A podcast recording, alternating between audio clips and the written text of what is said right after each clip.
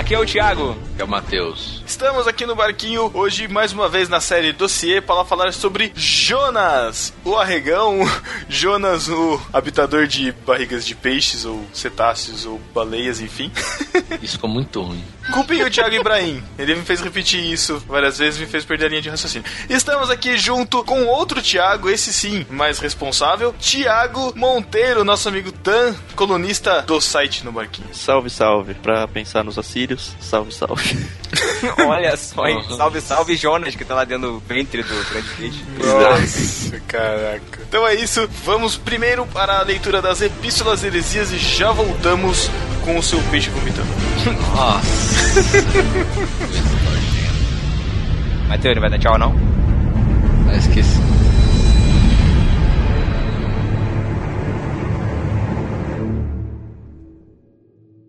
Fala, discípulo, vá para 29 minutos e 19 segundos se não quiser ouvir as epístolas.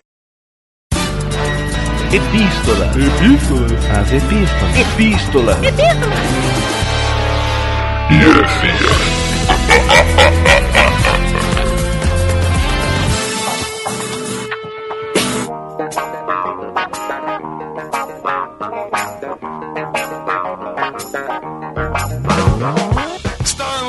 leitura das epístolas heresias do podcast no barquinho número 43 sobre os pequenos prazeres da vida. Um grande desprazer é gravar isso aqui, cara.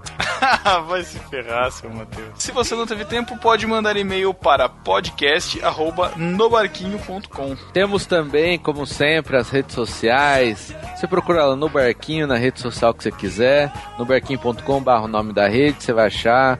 Ou então você pode seguir os nossos tweets, arroba Pedro Ângela, arroba Thiago Ibrahim, arroba Matheus M. Soares. Exatamente. Você também pode assinar o feed do No Barquinho.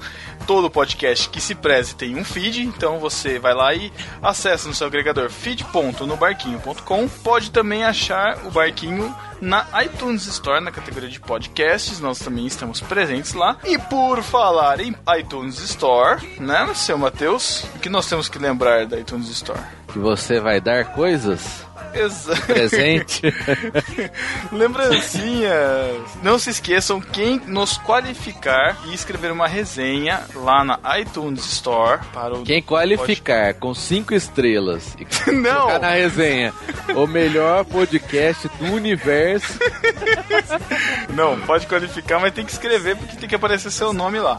A gente vai usar este comentário para um sorteio e você vai concorrer à minha coleção pessoal. Olha. A minha coleção pessoal fica redundante, né? Minha Com coleção. as suas digitais. Exatamente, com o meu cheiro. É, agora ninguém mais vai qualificar. Já é. Coleção Deixados para Trás, são os três primeiros livros, o prequel, mas os 13 livros da série, né, que vai até a vitória final, mais três livros da série O Agente, que é do Jerry Jenkins, que é um dos autores. Pra você concorrer, o sorteio vai ser no aniversário do Barquinho, que é só lá em novembro. Já tem gente deixando resenha lá, estamos muito felizes com isso. Continuem colocando suas resenhas para concorrer. Exatamente, agora, já. Para substituir o Arabimala, nós chamamos o interiorano Chico Gabriel, que está aqui com a gente no- para nos ajudar aqui na- nas epístolas heresias. Já que o nosso árabe está ocupado editando o podcast nesse momento, ele nos deixou um recado aqui também nas epístolas, então eu vou pedir pro Chico Gabriel dar o recado, porque eu não entendo nada de futebol. Muito bem, então tem ó, aqui ó, o No Barquinho agora também está no Cartola Futebol Clube. Olha isso, o que que é isso? Cara, eu nem sabia que alguém ainda jogava Cartola. Esse negócio- Explique o que é o Cartola, Chico. Eu sei que era um negócio que um amigo meu pediu pra instalar no meu celular para ele ficar jogando na hora que a gente tava na igreja. Cara, Mas que isso?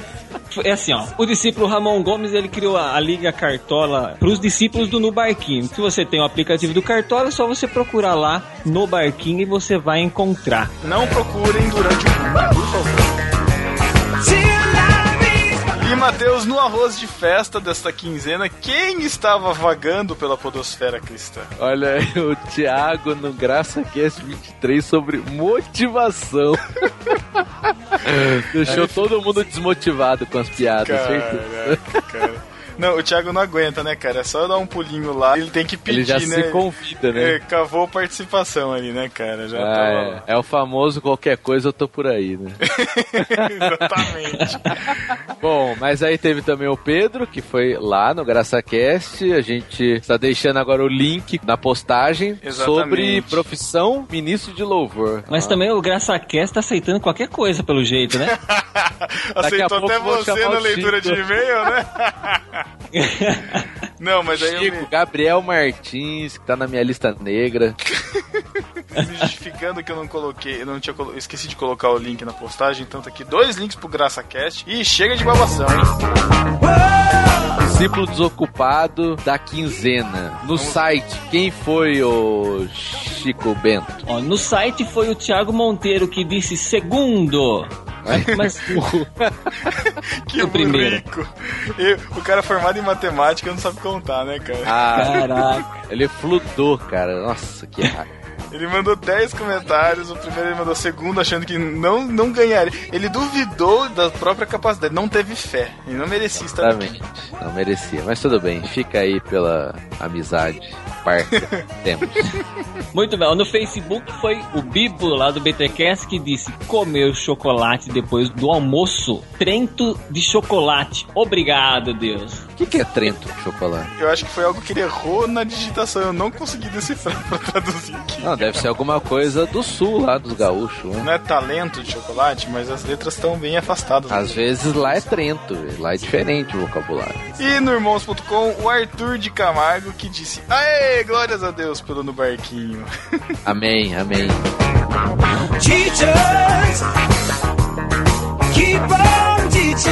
Temos também na nossa sessão Estão Sendo Melhores, que ainda não foram melhores, mas estão caminhando aí o Diogo Oliveira de Resende, que nos mandou epístolas dizendo que tá na maratona. O Éder Carvalho, também lá do site Alerta Crucial, que tem um podcast, mas eu não vou divulgar porque vocês ainda não têm feed. Quando Nossa, tiverem não devia nem ser citado. Mas o Ian Felipe, que foi melhor da quinzena passada, mandou o feedback que o Thiago pediu, então nós vamos lê-lo aqui para incentivá-lo também a fazer a maratona no barquinho. Olá, tenho 20 anos e sou desenhista mecânico. O Thiago pediu para mandar um feedback da minha retrospectiva do No Barquinho, mas tenho que falar como descobri vocês. Agradeçam, olha aí, Matheus, ao. Marcos Botelho, Oh, que gravou que gravou um podcast do Irmãos.com sobre o livro dele. Até Olha. então nunca tinha ouvido um pod. Escutei aquele e curti, Matheus. Olha só, cara. e fui ver outros pods que tinham. E vocês tinham lançado do Brucutu, que é o 38, e da Bíblia Freestyle, que é o 35. Como foram dois assuntos que me atraíram, eu escutei e, bem, tô aqui agora. então, aqui vai, vou falar os que mais me marcaram. Primeira coisa, a evolução da gravação e da edição, que melhorou muito. Nos primeiros pods vocês estavam travados, pareciam que tinham medo do que iam dizer. Cara, a gente nem se conhecia nos primeiros pods. Isso que é verdade. o Thiago ter medo de cachorro no NP14. É mesmo, isso eu medo. tinha esquecido, cara. É uma coisa que nem eu lembro isso aí. Pois é, o cara fez a maratona, tá fresco mente. Esse Thiago Ibrahim é só fachada. Ah, outra coisa foi a ideia de colocar suco de uva no chuveiro do Retiro, no, no Cara, barquinho 08. é- essa é eu que Matheus. contei, eu contei, mas não fui eu que fiz, cara. Não, e não dei ideia, não. Olha o que fica, né? Outra coisa foram as histórias de nós presos no banheiro. Ficou meio estranho isso, né? Mas eu não lembro. Esse aí é do podcast do Micos e Gorilas, né? Acho que é do DVD essa. Ah, é? Ah, foi aquelas histórias de ficar preso no banheiro do, do trabalho, de... Ah, eu, eu lembro mais ou menos disso. Tem História de banheiro, né? Aquele podcast. É bem isso, foi metade disso, né? Outro podcast foi o E se, foi muito bom, precisa de outro. O Na Prancha, que foi só filme sensacional, que foi no Barquinho 31. E Manias de Crente, que temos dois, o 04 e o 40. Então escutem, se você quer indicações, escutem esses podcasts que o Ian Felipe falou que foi melhor. Vamos ler a primeira epístola, então, Chico Gabriel, faça as honras. Muito bem, a primeira epístola é da Jaqueline Lima. Vamos ler. Vou até escrever aqui pro pessoal da igreja não ver. Ela já tava querendo se esconder já. Tem vergonha do podcast. do vergonha, vergonha. Nossa. Que vergonha. Primeiro ela fala do, do background do Indie Games, do The Movie and Philip Phillips, muito amor. Ela gosta muito. Segundo, cara, vocês pentelharam o Thiago, pelo amor de Deus, eu fiquei irritadíssima. Ah, fala sério, Matheus. Eu não sei por que ela ficou tão irritada, eu achei que foi pouco ainda. tá? Achei. Foi pouco, merece Foi mais. pouco. É, vocês se contiveram, contiveram, né? Exato. Sério, Matheus e Pedro estavam on fire, pegando fogo, hein? Dava dó, achei meio exagerado jogado aos seus pés. Ela tentou Nossa. fazer um trocadilhozinho aqui, né? Jaqueline, não faça isso. Por isso que ela tá defendendo o Thiago. É, exatamente. Fazendo piada ruim igual ele. É, aprendeu. É. Quando o cara fala de que é um prazer ouvir a pregação bíblica, é uma realidade, cara. Tadinho dele. Só porque segue a linha genizar de ser, temos que amá-lo. Caraca. Ó, assim como o Matheus, adoro chegar no fim do louvor, assim como o Thiago, é bom quando tocam algo bacana. Arpa Cristã Always and Forever. Ela também é seguindo a linha super penteca. Sou penteca, né? Hashtag, meu Deus. Exatamente. Jaqueline é muito mainstream, né, cara? Caraca.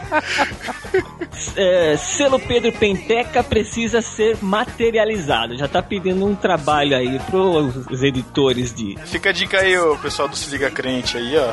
O material. Vamos usá-lo sempre que alguém mostrar seu lado de vaso, profeta na internet. É o que mais se vê, né? Pessoal fazendo isso. Meus pequenos prazeres estão muito ligados à comida. Como o sábio Bibo, ó, sábio, Sábio já Bibo. rela- Sabe o Bibo. Já perdeu a moral. ah.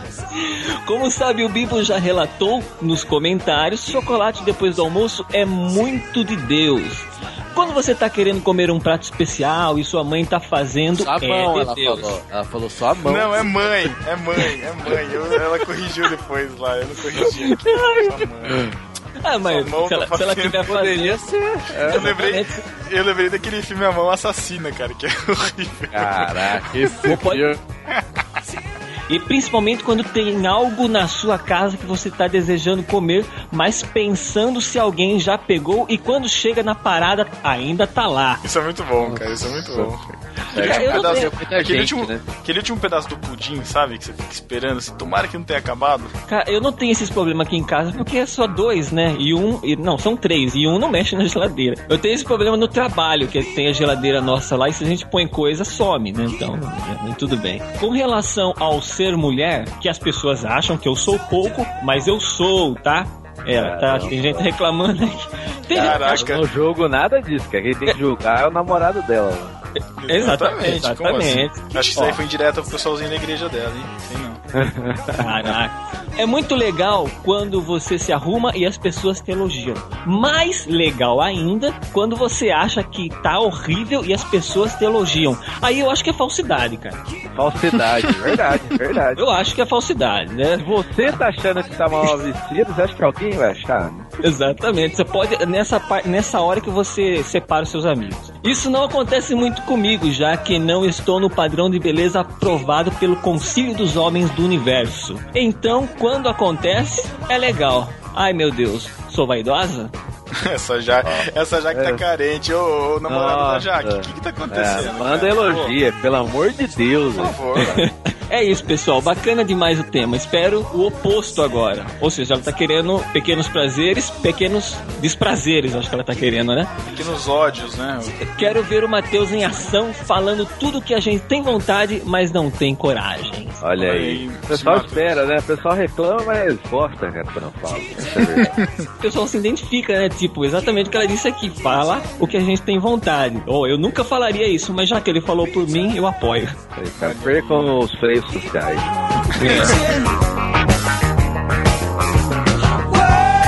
Próxima epístola da Laís D'André. Laís D'André que participou do podcast número 41, A Visão do Cego, né, cara? Exato. Lembrando. O podcast é bem ouvido, o pessoal elogiou bastante, viu? Curtiu pra caramba. mano. Inclusive tem um testemunho, cara. Esses dias na igreja, lá no Ministério Infantil, foi uma menininha cega, cara, quatro anos. Ah, é? E, é, e a Elo tinha ouvido o podcast, cara, foi útil pra ela. A Elô tá escutando o podcast agora, Matheus? Tá, ela tem que ter cuidado agora. Você vê que as edições do Matheus vai ser bem mais cortada do que antes. Além do filtro PPP, agora vai ter o filtro DR, cara. É. Se preparem. Mas beleza. Laís diz assim: Olá, Pedro, Thiago e Matheus. Gostei muito do tema Pequenos Prazeres. Acho que isso faz parte da vida de qualquer ser humano. Em determinado momento, pensei que vocês fariam um programa só falando de pequenos prazeres culinários. Tal foi a empolgação de vocês. Band gordo, né, cara?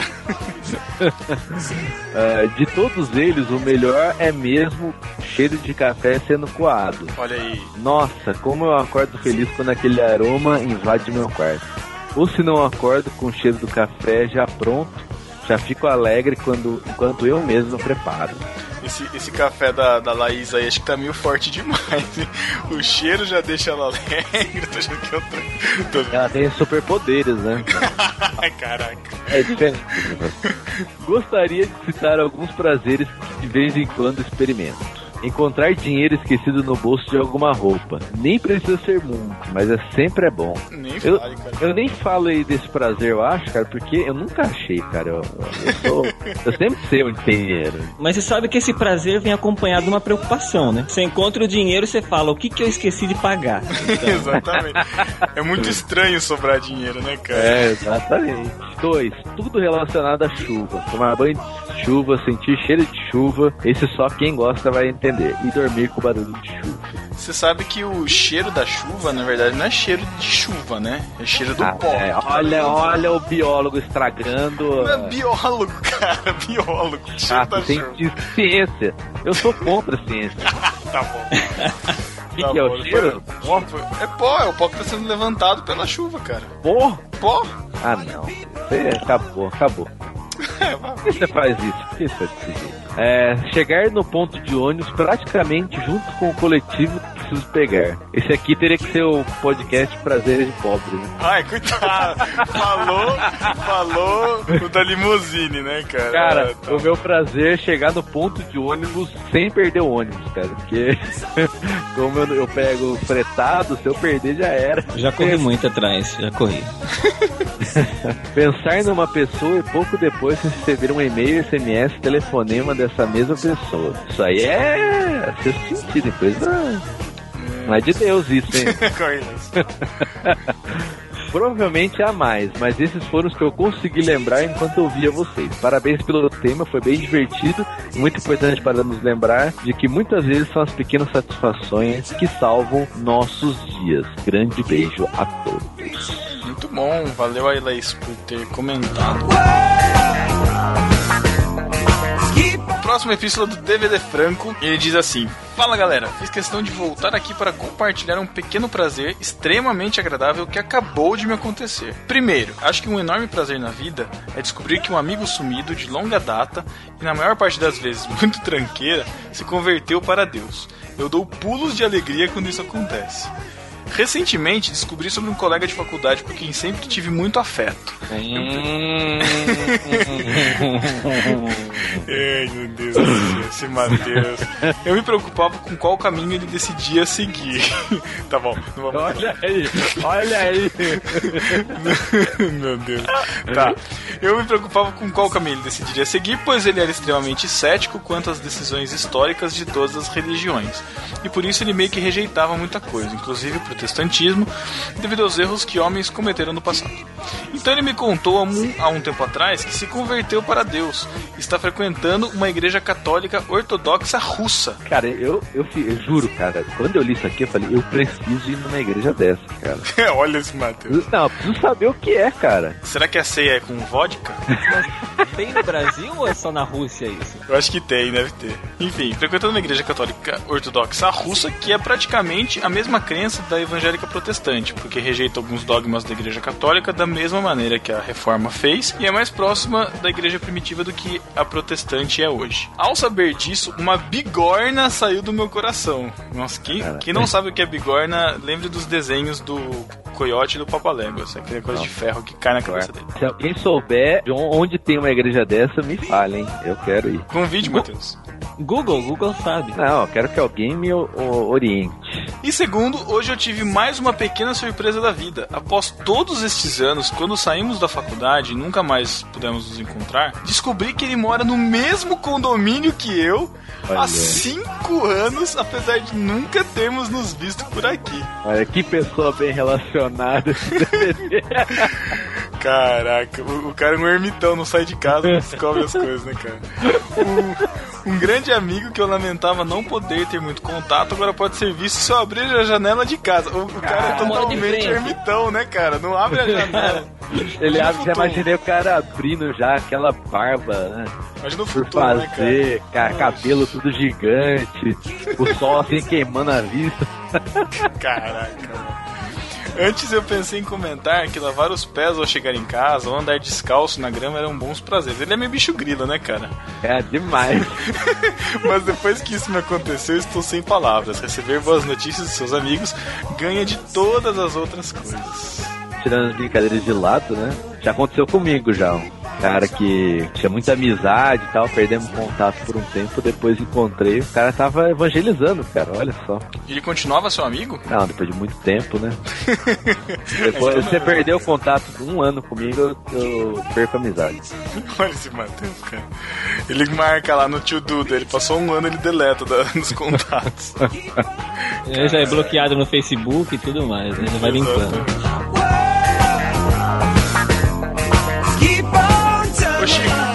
Outro pequeno prazer que o nosso árabe tem aqui nesse podcast? Cara, e eu vou ter esse prazer eu hoje. Está chegando agora bem mansinho, com seus passos com um sapatinho de algodão, com seu olhar 43, dando aquela piscadinha e mandando aquele beijinho para todos vocês.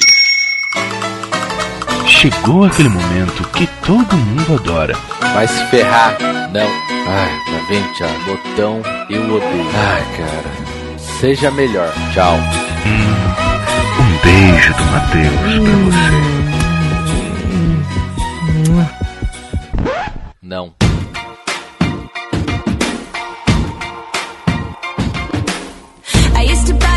Um beijo do Matheus para o Arthur de Camargo. Um outro beijo para o Gabriel Martins. Um outro beijo pro Chico Gabriel, que disse que ia mandar esse tema pra gente, mas eu só acredito vendo. Olha, olha. Eu não tenho como provar. Eu ia mandar. É, Ó, Tá fica bom. entre eu e Deus isso aí, tá bom? Na eternidade a gente descobre se era verdade. Bom, royalties nenhum você vai ter. Então, contente-se com a sua mente. Ó, outro beijo vai para o Lucas Santos. Pro Rafael Paiva, que confirmou a não necessidade de colher pra mexer o café. É, o Pedro e suas discussões inúteis, né? Olha lá. Um outro beijo para a Franciele Núbia. Pra Juliana Camargo, que adora bocejar, embora a Ai. vírgula sonora não tenha sido um bocejo. Ah, foi sim. Não, não adianta você querer explicar Não que foi. aquilo era um bocejo. Não foi. Feio, hein? Feio esse cara que se disco- Assi assistam o Guia do Mochileiro das Galáxias. Não, não, eu não duvido que seja de lá. Eu só tô dizendo que era um bocejo, né? Eu tenho provas, ô Chico. Você não tem provas. Tá bom, vai. Eu tenho provas que eu bocejei o podcast inteiro. Olha Olha lá. Ah, outro beijo para o Marcelo Matias, que compra ingresso pelo celular na fila do cinema. Olha aí, o Thiago Ibrahim fazendo escola de mau caratismo, hein?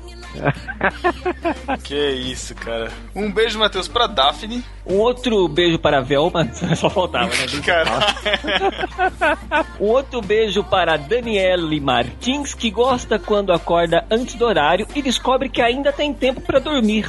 um beijo, Matheus, pro Rodrigo Oliveira. Um outro beijo para o Paulinho de Gaspari, que curte um bom mergulho no mar. Um beijo pro Celso Lima. Um outro beijo para Edenildo Alex da Silva. Pro Gabriel Vila, que tem prazer nas suas lembranças de infância. Um beijo para Simone Santos. Pro Fabiano. Pro Ian Felipe. Pro Luciano Valério, que tem o prazer de chegar em casa e descobrir que está sozinho. Olha, eu achei que ele ia colocar tem prazer em olhar a conta bancária e ver que tá cheio. Ele colocou isso também, né? Não, você tá louco? Quem colocou isso?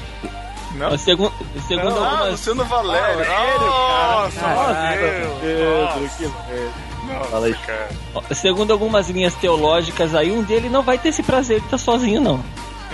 cara. Outro beijo para Diogo Oliveira. Para o José Eduardo, que tem o prazer de abrir uma coca gelada e também pelo barulhinho da garrafa abrindo. Cara, eu fico fazendo aquele... tss, tss, tss, tss. Eu fico fazendo isso só pra garrafa demorar. É. E acabar com o gás, né, cara? Olha a É, lenda de acabar com o gás. Lenda. Não tem, não tem. Só você ficar agitando a garrafa que ele vai sair É, todo. é. É que o Pedro é que a mãe dele falava quando ele era É criança. que, eu não to- é que eu não tomo mais refrigerante, desculpa. Você não toma esse refrigerante? Faz dois anos, cara. Como, como assim? Não, é, não tomo, cara. Como assim? Nossa, cara, eu vou desfazer agora a sociedade. Agora. Caraca, Qual caratismo isso não mais que isso, cara. Pergunta o que ele bebe. O que, que ele bebe? O que, que você bebe? Tirando le- leite com, tirando leite com pera, Não, nem leite eu tomo mais, cara. Eu tomo café e tomo suco, cara, e água. é mau caráter. tá bom, tá bom, vai. Vai. Não é esse o papo, vamos lá. Um beijo para o Daniel Sass, que agora tem portfólio na net com uma foto sensual. Esse sas. Um beijo pro Lourival Neves, que tem o prazer de comentar parcelado nas postagens do No Barquinho. 30 comentários com duas letras, cara. Não é Twitter. É que ele gosta de ficar ganhando 12, 12, 12, 12 pontinhos lá. Um outro beijo para a Jaqueline Lima. Pro Leonardo Henrique, que curte dar spoilers igual o Abner. Um beijo para o Vinícius. Ixi, cara. Sirvinska, é isso? Um beijo para Vinícius Kavurska. Sirvinska. É, acho que é isso aí. Um beijo pra Elidiane Schweng, que curte quando alguém percebe que ela mudou o cabelo e ainda elogiam. Essa é do time da, da Jaqueline. Olha, ela deveria ficar feliz quando alguém fala o nome dela direito, né? Caraca. Um outro beijo para o Daniel Souto, que curte ovo frito com orégano. eu, Cara, preciso, eu preciso experimentar isso, cara. Não Eu, também, ovo frito com orégano. é uma pizza de ovo, né? Em outras palavras. Caraca, Põe tomate que vira uma pizza. Qualquer coisa que se põe orégano é pizza. pode crer, cara. Um beijo do Matheus pro Éder Carvalhos. Um beijo para a Vanessa Martins, que é Tim Bolacha. Aê! Olha, isso é perigoso, hein, velho? Eu, eu já avisei. Ah, tá, tá, tá. Lembrei do Tim Bolacha. Como não, cara? Ó. Ela, falou que, ela falou que em Minas falam bolacha, cara. Ó, eu, eu avisei no Twitter, cara. Vocês querem continuar colocando esse nome aí? Tudo bem. Ó, eu só, eu só digo uma coisa. Um teólogo renomado como Stala Heffer disse que é bolacha. Eu acredito. Então fica aí. Tá bom. Bom, pra mim é bolacha também, cara. Sei Não lá. tem outro nome. Sempre foi bolacha. Mas beleza, sem mais polêmicas, por favor. Um beijo do Matheus pro Caio Branco, Um beijo para o DVD Franco. para o Ramon Gomes, E um beijo para Tiago André Monteiro, que surtou nos comentários e está participando desse podcast. Ela surtou. Um beijo também pro Daniel Salles, que levou uma cajadada, ele, nas palavras dele, quando mandamos um beijo do Matheus pra quem nunca comenta, nem compartilha, nem manda epístolas. E muita gente tem vindo comentar porque a gente fala que não comenta, certo? É, é assédio moral isso. Me senti, me senti atingido, hein? Me senti atingido. Ah, um beijo pra Jaxele Seixas, que pediu pra gente mandar um beijo do Matheus pro seu marido. Vai lá, vai lá, Matheus. Manda um beijo pro Vai Felipe lá, ó, Seixas. caramba, vai. que não aguenta mais ouvi-la falar. Seja melhor e não entende. Ele é resistente e ainda não escutou nenhum no barquinho. Esse vai ser um estímulo. Então, olha lá, Matheus. Você pode Ou não, ganhar né? mais um. Di... Não, você pode ganhar um discípulo mandando um beijo pra ele. Olha que Cara, olha só. se ele estimular por um beijo de um homem, cara, Ai, esse casamento aí acabou. Ai, tá bom. E o último beijo do Matheus é para aquele ouvinte, sim, você que está escutando aí, nem tweetou, nem compartilhou no Facebook, nem nunca escreveu uma resenha pra gente também lá no iTunes. Pra vocês que nunca se comunicaram com a gente, nós também mandamos um beijo do Matheus para vocês. Então é isso, curtam o podcast e até 15 dias. Tchau.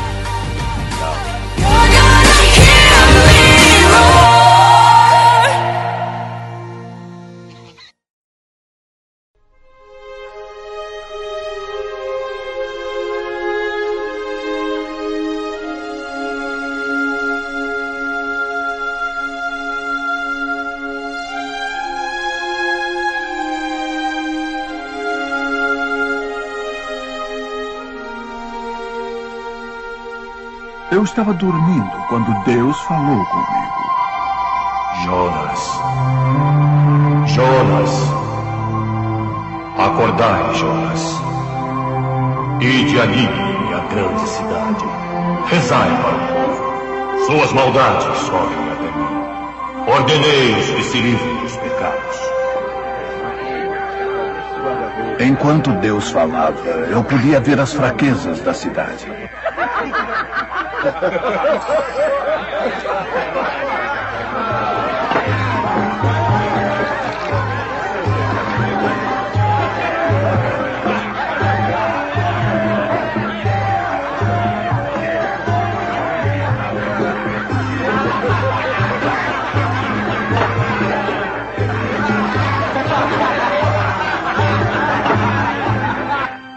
Eu não queria ir a Nínive. Os habitantes são politeístas. Não conhecem o verdadeiro Deus. Eles são inimigos de Israel. Não me ouvirão.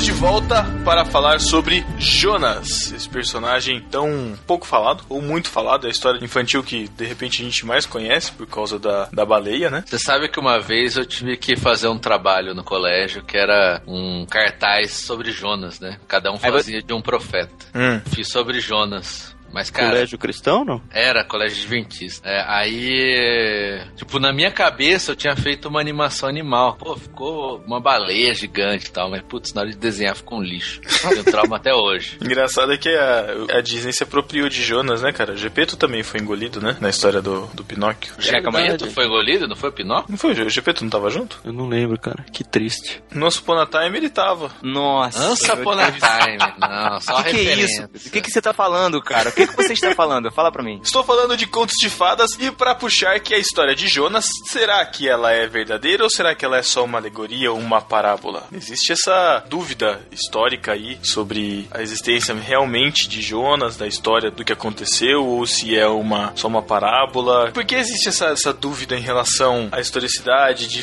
dizer que a história de Jonas é verdadeira ou é só uma parábola? É por conta da- dos atos milagrosos, assim, da questão dele ter sido engolido por um peixe? Tem, tem alguma coisa a ver isso? Olha, pelo que eu tenho estudado, via de regra, ou as pessoas definem que é uma ficção, e aí normalmente ela leva ou pro lado de uma alegoria ou de uma parábola com um propósito de ensino somente, ou os mais tradicionais defendem de que é uma história. Se você for começar a esmiuçar e tentar entender as motivações que levaram cada um a tomar suas posições, fatalmente você acaba chegando nessa questão que você falou. É, a pessoa acredita em milagres ou barra profecia, né, que é cos- costuma acontecer com outros profetas ou não. Uhum. Isaías, por exemplo, acontece a mesma coisa. É, a gente vê um monte de, de autor dizendo é, Deutero Isaías, eu não sei quantos de vocês já ouviram isso, Caramba. colocam a, a escrita do livro de Isaías se dividindo em dois, em, em três, alguns autores em até em quatro autores diferentes em momentos da história diferentes e não atribuem a Isaías e aí eles, na verdade, eles nunca dizem explicitamente que a motivação é essa, mas se você for começar a se aprofundar um pouco mais, você percebe que é pelo fato de, no caso de Isaías, ele ter profetizado algo que viria a acontecer muito depois dele e as pessoas de fato não acreditam numa profecia preditiva. Eu acredito e entendo que essa é a mesma motivação que faz eles negarem a, a questão de Jonas. De ter realmente, apesar de ter um, ser um livro muito pequeno, ele ter muitos milagres, entre eles a questão do peixe. Eu nem sei se o peixe é tão grande o milagre quanto pensar no arrependimento do, de Nínive, do, do povo assírio, dado quem eles eram. Uhum. Tiago, isso que você tá falando aí, eu acho que tem gente que tá se contorcendo, cara. Um desses caras é o Bibo, com certeza. Ele acredita que é parábola? O Bibo acredita que é parábola, a linguagem de Jonas, e aí, assim como outros livros do Antigo Testamento também. Se eu tiver errado, Bibo, me corrija nos comentários, mas pelo que eu já ouvi você falando em podcast, é o que eu entendi. Esse Bibo é um fanfarrão, cara. Ele vai na igreja de terninho e quer céu. falar que a história é parábola? Ah, não. Ai, ai, ai. De fato, você começa a olhar os argumentos, normalmente eles vão para questões literárias e tentar dizer que não, olha, veja a característica literária, isso não, de fato não pode ser uma história ou não, isso pode ser história. E você vai encontrar argumentos dos dois lados. Dentro dos argumentos que eu tenho lido, eu acredito que uma própria análise fria e literária mesmo, igualmente como é no caso de Isaías, você vai conseguir encontrar características de uma literatura é, narrativa, não uma literatura poética, a menos de, de Jonas 2, que é claramente um salmo que o próprio É. Jonas escreveu, né? Mas é ele relatando do- sobre o que ele escreveu, né? Sobre a oração, ele né, relatando. dele. No, no 2, você está dizendo, não? Isso, isso, no 2. Sim, mas no 2 é muito claro que a literatura em si é uma literatura poética. Então é diferente, por exemplo, do caso de Jó. Jó é uma. é como se fosse realmente uma poesia. A maior, a maior parte de Jó é poesia, né? Tirando o começo, o fim, o resto, os diálogos, né? O que em tese não descarta a ideia de que também pode ser uma poesia histórica, né? Contando um fato histórico mesmo. Sim, sim, sim, sim. Mas até pelo fato de que Jó não tem conexão com nada mais na Bíblia, né? Diferente, por exemplo, do caso de Jonas. Jesus fala de Jonas, né? Jesus fala do tempo que Jonas passou dentro do peixe, fazendo uma alegoria com, com a própria ressurreição, né? Sim. É interessante que nesse texto tem duplicado em Mateus e em Lucas. Eu vou ler aqui rapidinho. Mateus 12, 40, eu tô lendo.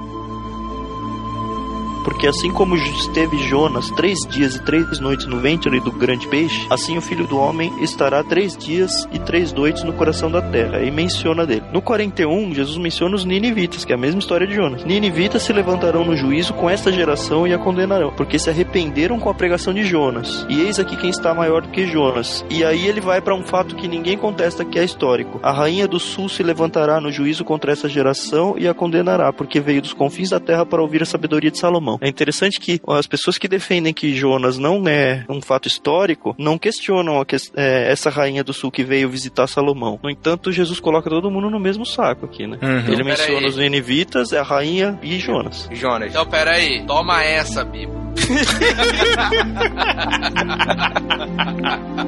Caramba.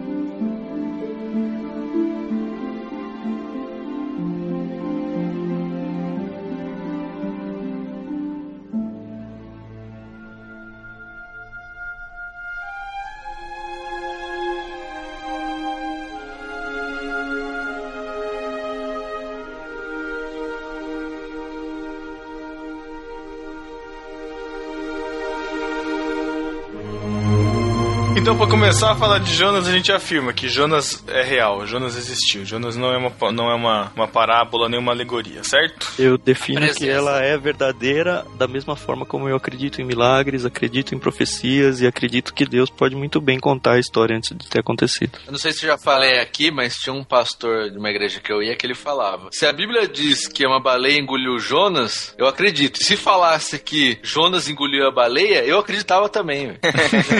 eu já ouvi essa também, já ouvi essa também.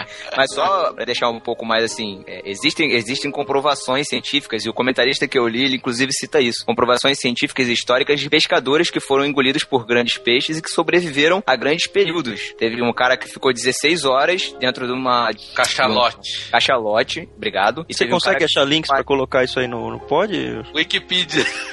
Que seja. É. Não, É, é- tem, seria legal, né? mesmo. Tá aqui, cara, tem sim. E também tem um outro, um outro que escreveu um livro. é, esse cara escreveu um livro e teve contato. Ele afirma no livro que teve contato direto com a pessoa que sobreviveu é, estando no ventre de um tubarão, baleia, durante 48 Não é o- horas. É, é, é uma espécie mesmo. É, tubarão play. 48 horas, cara. Olha 48 isso. horas e foi resgatado. Foi resgatado. É, se a gente Inclusive- começa a questionar esse inclusive- tipo de coisa, a gente vai começar a questionar se Jesus de fato ficou 40 dias em jejum e a gente começa a questionar muita coisa da Bíblia e a partir do momento que a gente começa a selecionar, ah, essa parte eu acredito, essa parte eu não acredito, a Bíblia deixa de ser um livro confiável, né? Porque É. tese ela pode servir ao gosto de cada um e ah, toda vez que eu for tentar defender uma argumentação com basado na Bíblia, falar, ah, não, essa parte eu não acredito. Mas tem muito da crítica literária aí também, né, cara? É uma briga histórica, né? Assim, não tem dúvida. Então é, é complicado também, né? Sei lá, é, um, é, uma, é uma, um assunto muito controverso. Aquela questão da interpretação de Gênesis, é, interpretação literal de Gênesis ou não, estilo Sim. de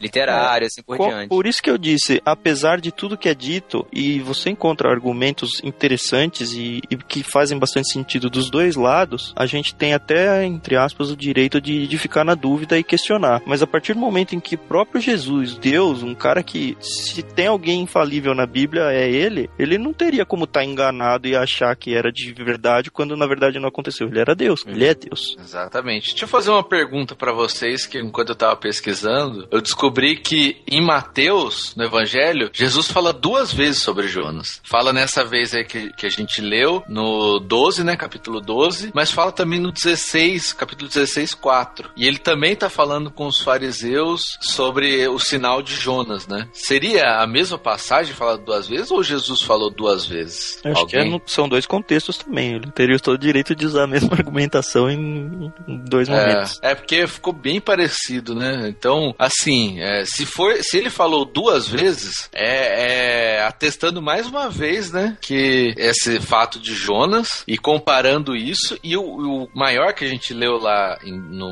em Mateus 12 é que se Jonas é uma alegoria, então o sacrifício de Jesus, a morte, a ressurreição também é. Teologia liberal purinho, né? É, qualquer outra coisa, qualquer outro sinal de milagre, a coluna de fogo lá, lá do deserto, que de Moisés, tudo, tudo pode virar alegoria. Se a gente tiver realmente na dúvida, eu acho muito mais arriscado acreditar que não é verdade do que é, teologicamente Exatamente. e em todas as, as conclusões que a gente pode tirar se defender um lado ou se defender um outro. Exatamente. É como, por exemplo, eu vejo também a questão de Adão, que tá falando dessa parte de ah, alegoria, não alegoria, porque a Bíblia mesmo fala, né, do primeiro Adão e do segundo, que foi Jesus, né? Compara, ó, se teve o Compara primeiro. um com o outro, mais do que isso, a Bíblia apresenta uma genealogia partindo de Adão. Né? Eu- ah, se você tem um- uma genealogia partindo de Adão até Jesus, e se Adão foi uma alegoria, dentro dessa genealogia, em que momento a genealogia deixou de ser mentira e passou a ser verdade? Essa é a questão, né? Mas, bom, não vamos falar sobre Adão, ficará para o próximo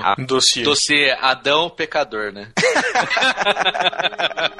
O primeiro pecador, né? O primeiro pecador. Adão que ferrou todo mundo, né? É, só falta alguém começar um hashtag Adão não me representa.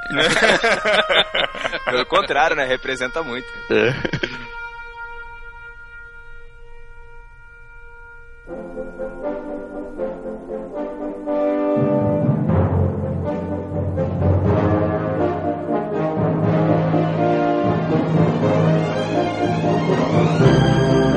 Decidido então que Jonas existiu, quem afinal era Jonas? Eu sei que o nome dele significa pomba. Isso aí. Pesquisou, hein, Pedro? Muito bem. Eu, fi- eu- eu fiz um panorama sobre a vida de Jonas e por isso que eu tô, tô bem preparado hoje Ah, pra. entendi, entendi. Você sabe que Pomba é um nome bem propício pro cara, né? Fez várias cagadas. Caraca. Cara, eu acho que eu faria as mesmas, viu? Na situação dele, eu acho que eu faria as mesmas. Eu te- fiquei tentando fazer uma associação também entre, entre pomba e mensageiro, sei lá. Não sei se dava também. Ah, eu conheço essa. No livro que eu tô usando de base, ele fala que ele foi mandado como mensageiro de paz, né? Ah! Mas aí o próprio livro faz o comentário, embora essa atitude tenha sido mais de um gavião do que de um pombo.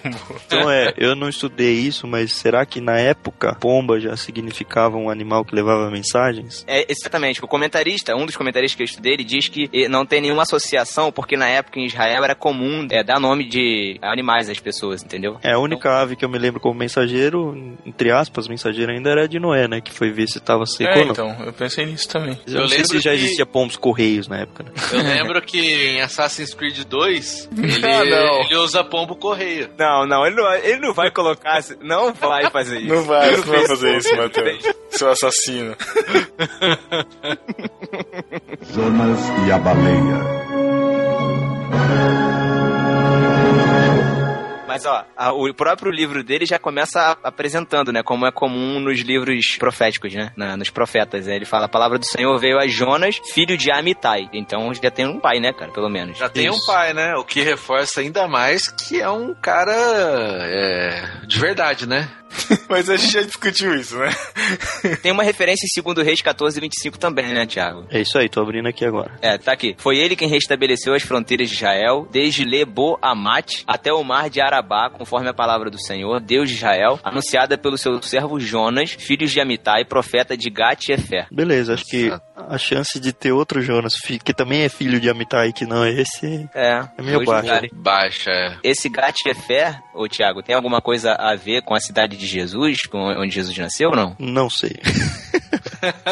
Porque, porque eu, Aqui eu, eu fala, encontrei... aqui fala assim, é uma, uma, uma pequena aldeia a 3 km de Nazaré. Ah, olha aí nosso amigo Nazaré. Ah, aí sim. A tradição judaica dizia que ele era que ele podia ser o filho da viúva de Sarepta, que foi É, ressuscitada eu li por isso Elias. também em algum lugar. Mas é- Caramba! é especulação mesmo, né? É tradição, né? É tradição. Mas é, enfim, uma especulação muito forte. Tititi no Antigo Testamento.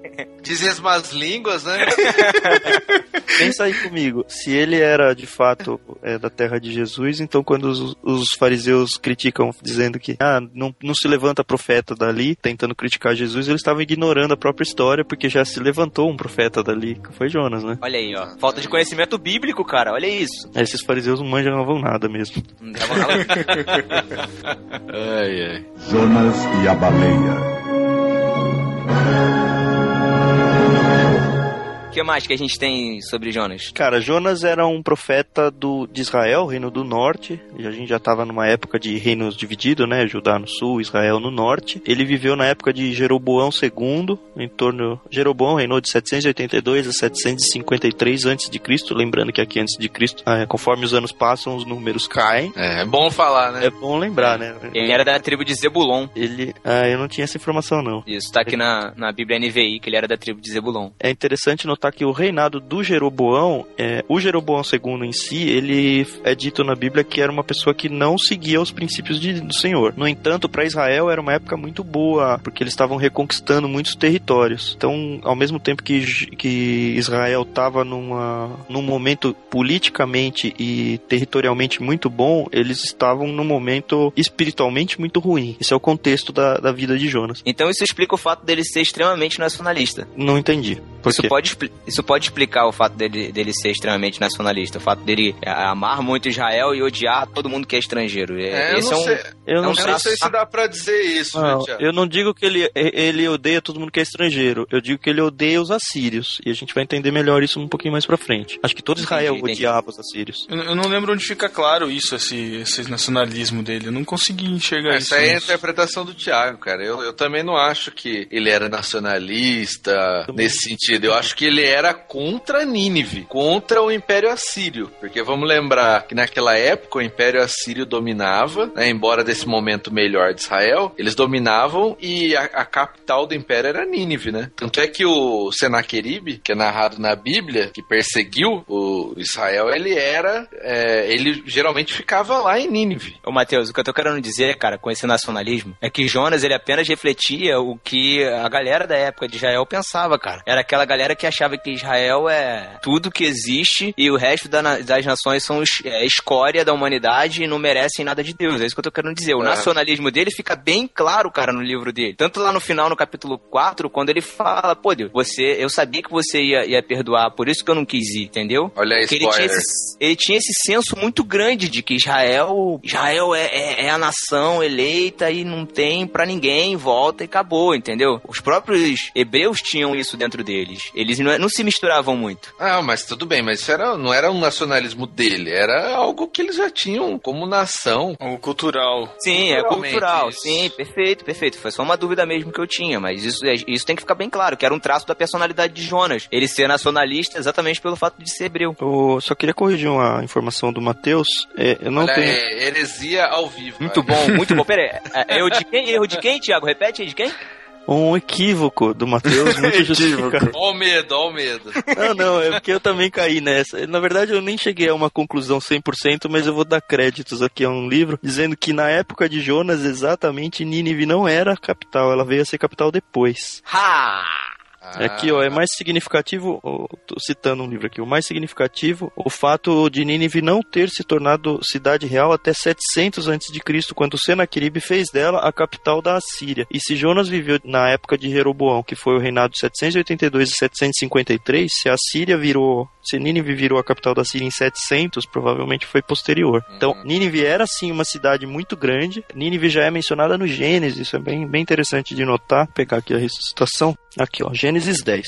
O princípio do seu reino foi Babel, Ereque, Acade, Calné, na terra de Sinar. Daquela terra saiu ele para a Assíria, edificou Nínive, Reobote, Ir e Calá. E entre Nínive e Calá, a grande cidade de Recém. É interessante esse, a grande cidade que menciona aqui no hebraico é o mesmo, as mesmas palavras que aparece a grande cidade quando menciona Nínive lá em Jonas. Eu acredito que não é, não é um acaso. E esse texto que eu tô lendo em, em Gênesis está falando da descendência descendência de Noé, os filhos de Cã, a descendência de, dos camitas. Então era uma das primeiras cidades e a região toda já era considerada uma grande cidade. O que eu tenho aqui é que Nínive já era uma cidade de em torno de 600 mil habitantes, é bem grande, né? Existe até um relato bíblico que diz que em Nínive existiam 120 mil pessoas que não distinguiam a sua mão direita da esquerda. Uh, algumas pessoas interpretam isso, dizem que seriam crianças. Na verdade, assim, essas palavras aí que não se discernem mão esquerda e mão- entre a mão direita e a mão esquerda, ela era usada em vários contextos. Um deles era para se referir a crianças mesmo, mas ele também tinha outras conotações e eu acredito que de fato é, é essa. Ele tá dizendo, olha, são pessoas que não conseguem enxergar o certo e o errado.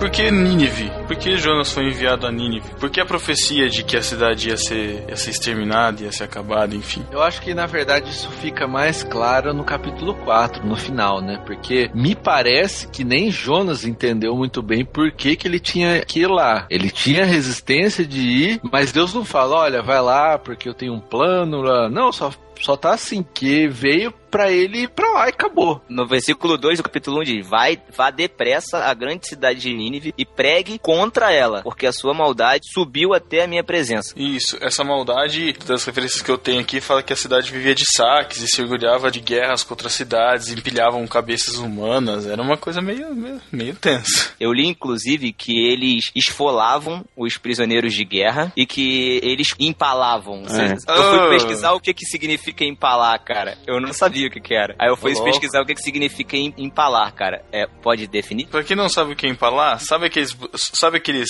aqueles pirulitos de chocolate? Imagina um pirulito de chocolate em forma daquele bonequinho, sabe? Bonequinho da Vivo. Eles transformavam a pessoa num picolé humano. Exatamente. Exato. Cara, eu tenho algumas citações sobre essa crueldade. A Síria como um todo, ela sempre foi um povo muito guerreiro, né? Nessa época Guerreiro específica, cruel, né? é, nessa época específica de Jonas, ele- ela estava enfraquecida. hein? E aí vem Deus pra Jonas e fala: "Olha, vai lá e prega contra ela". E eu tenho certeza na minha cabeça que Deus falou pra Jonas e Jonas entendeu que Olha, você tem que ir lá dizer que, dado que a maldade deles já subiu até mim, chega, eu vou destruir eles. Essa era a mensagem que Jonas tinha que, que passar. Quanto à questão da crueldade, além deles serem guerreiros, eu tenho algumas citações aqui. É, um rei da Síria chama Surbanipal II. Ele, ele reinou em torno de 100 anos antes de Jonas, então, obviamente, a fama dele já, já existia na época. Foi encontrado um, uma cita- um texto do próprio Surbanipal II dizendo assim: Capturei vários soldados com vida, cortei braços e mãos de alguns, de outros cortei o nariz, orelhas e extremidades, arranquei os olhos de muitos soldados, fiz uma pilha de vivos e outra de cabeças, pendurei as cabeças nas árvores ao redor da cidade, queimei os meninos e meninas adolescentes. Tem um outro, uma outra citação aqui de um, de um outro autor, é Ralph Gower, ele diz que os assírios eram particularmente cruéis nesse respeito, ele estava falando das guerras. Os homens mais importantes da cidade derrotada eram levados às portas para serem torturados, cegos e queimados vivos. Os escribas contavam o número de mortos pelas cabeças cortadas que recebiam para controle. Que isso, né? E aí essa questão da empalação era muito comum deles. Eles basicamente pegavam uma estaca do tamanho de uma pessoa, mais ou menos, prendiam ela no chão e apontavam a ponta. E ficava tipo um grande lápis preso no chão, da altura de uma pessoa. Aí eles pegavam os prisioneiros de guerra, muitas vezes mulheres, muitas vezes crianças, sentavam ela na ponta da, da estaca e deixavam a gravidade fazer o resto. Caraca. Era não só feio de ver, mas as pessoas demoravam às vezes dias pra morrer ali. Uhum. E aí ela não conseguia sair e cada músculo do corpo que ela mexia, a estaca entrava mais. Tem uma imagem na internet, e aí eu não sei se vocês vão querer colocar o link pra essa imagem ou não. É uma imagem muito forte, mas é uma imagem que desde que eu a vi, é, o livro de Jonas ganhou uma outra conotação pra mim, que mostra um cadáver preso. no- Manda aí pra mim que eu quero ver. Eu vou assim.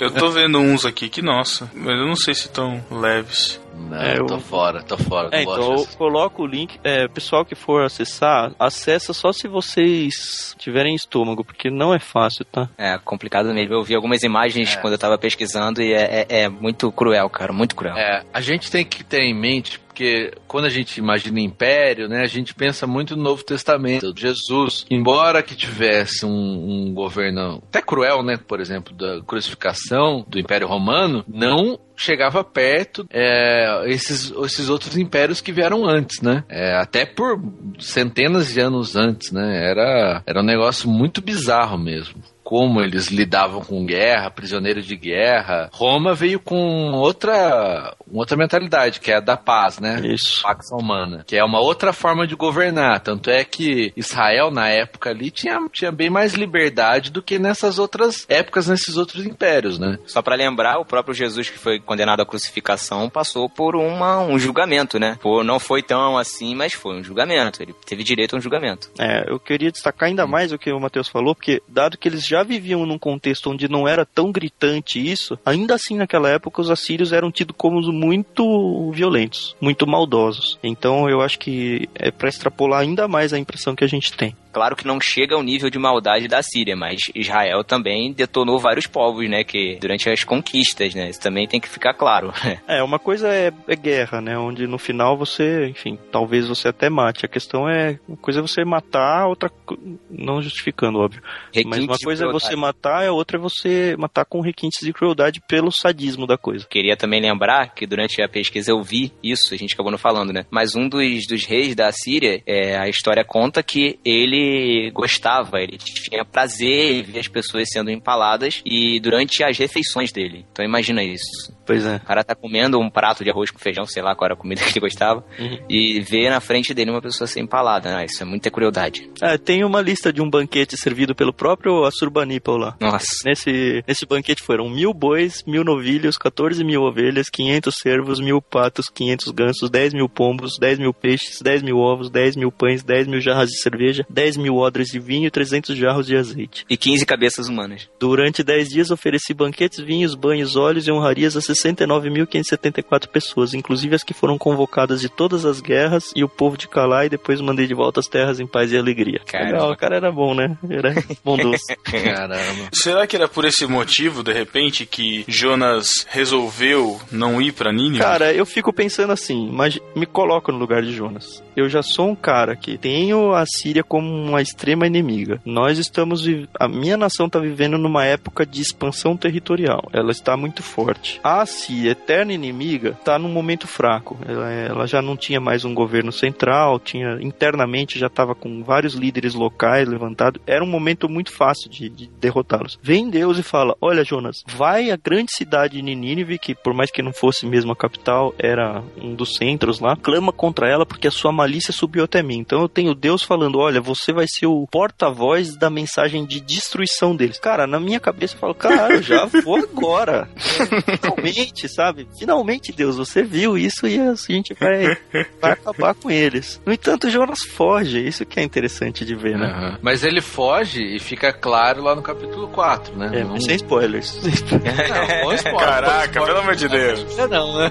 A gente ainda tá no capítulo 1, Matheus. Pô,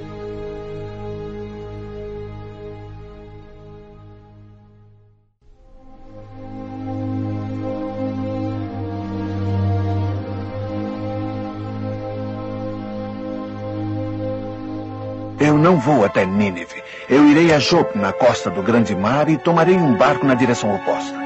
Talvez eu possa ficar tão longe de Deus que ele não me mandará pregar para os pecadores de Nínive.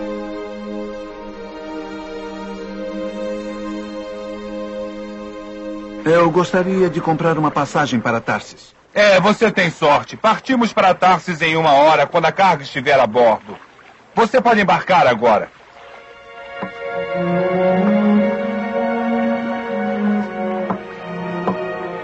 Parece até que ele está fugindo de alguém. Deve ser da mulher. Como veem, meus amigos, eu estava fugindo de Deus e pensei que ficando bem no fundo do barco e dormindo, eu poderia me esconder dele.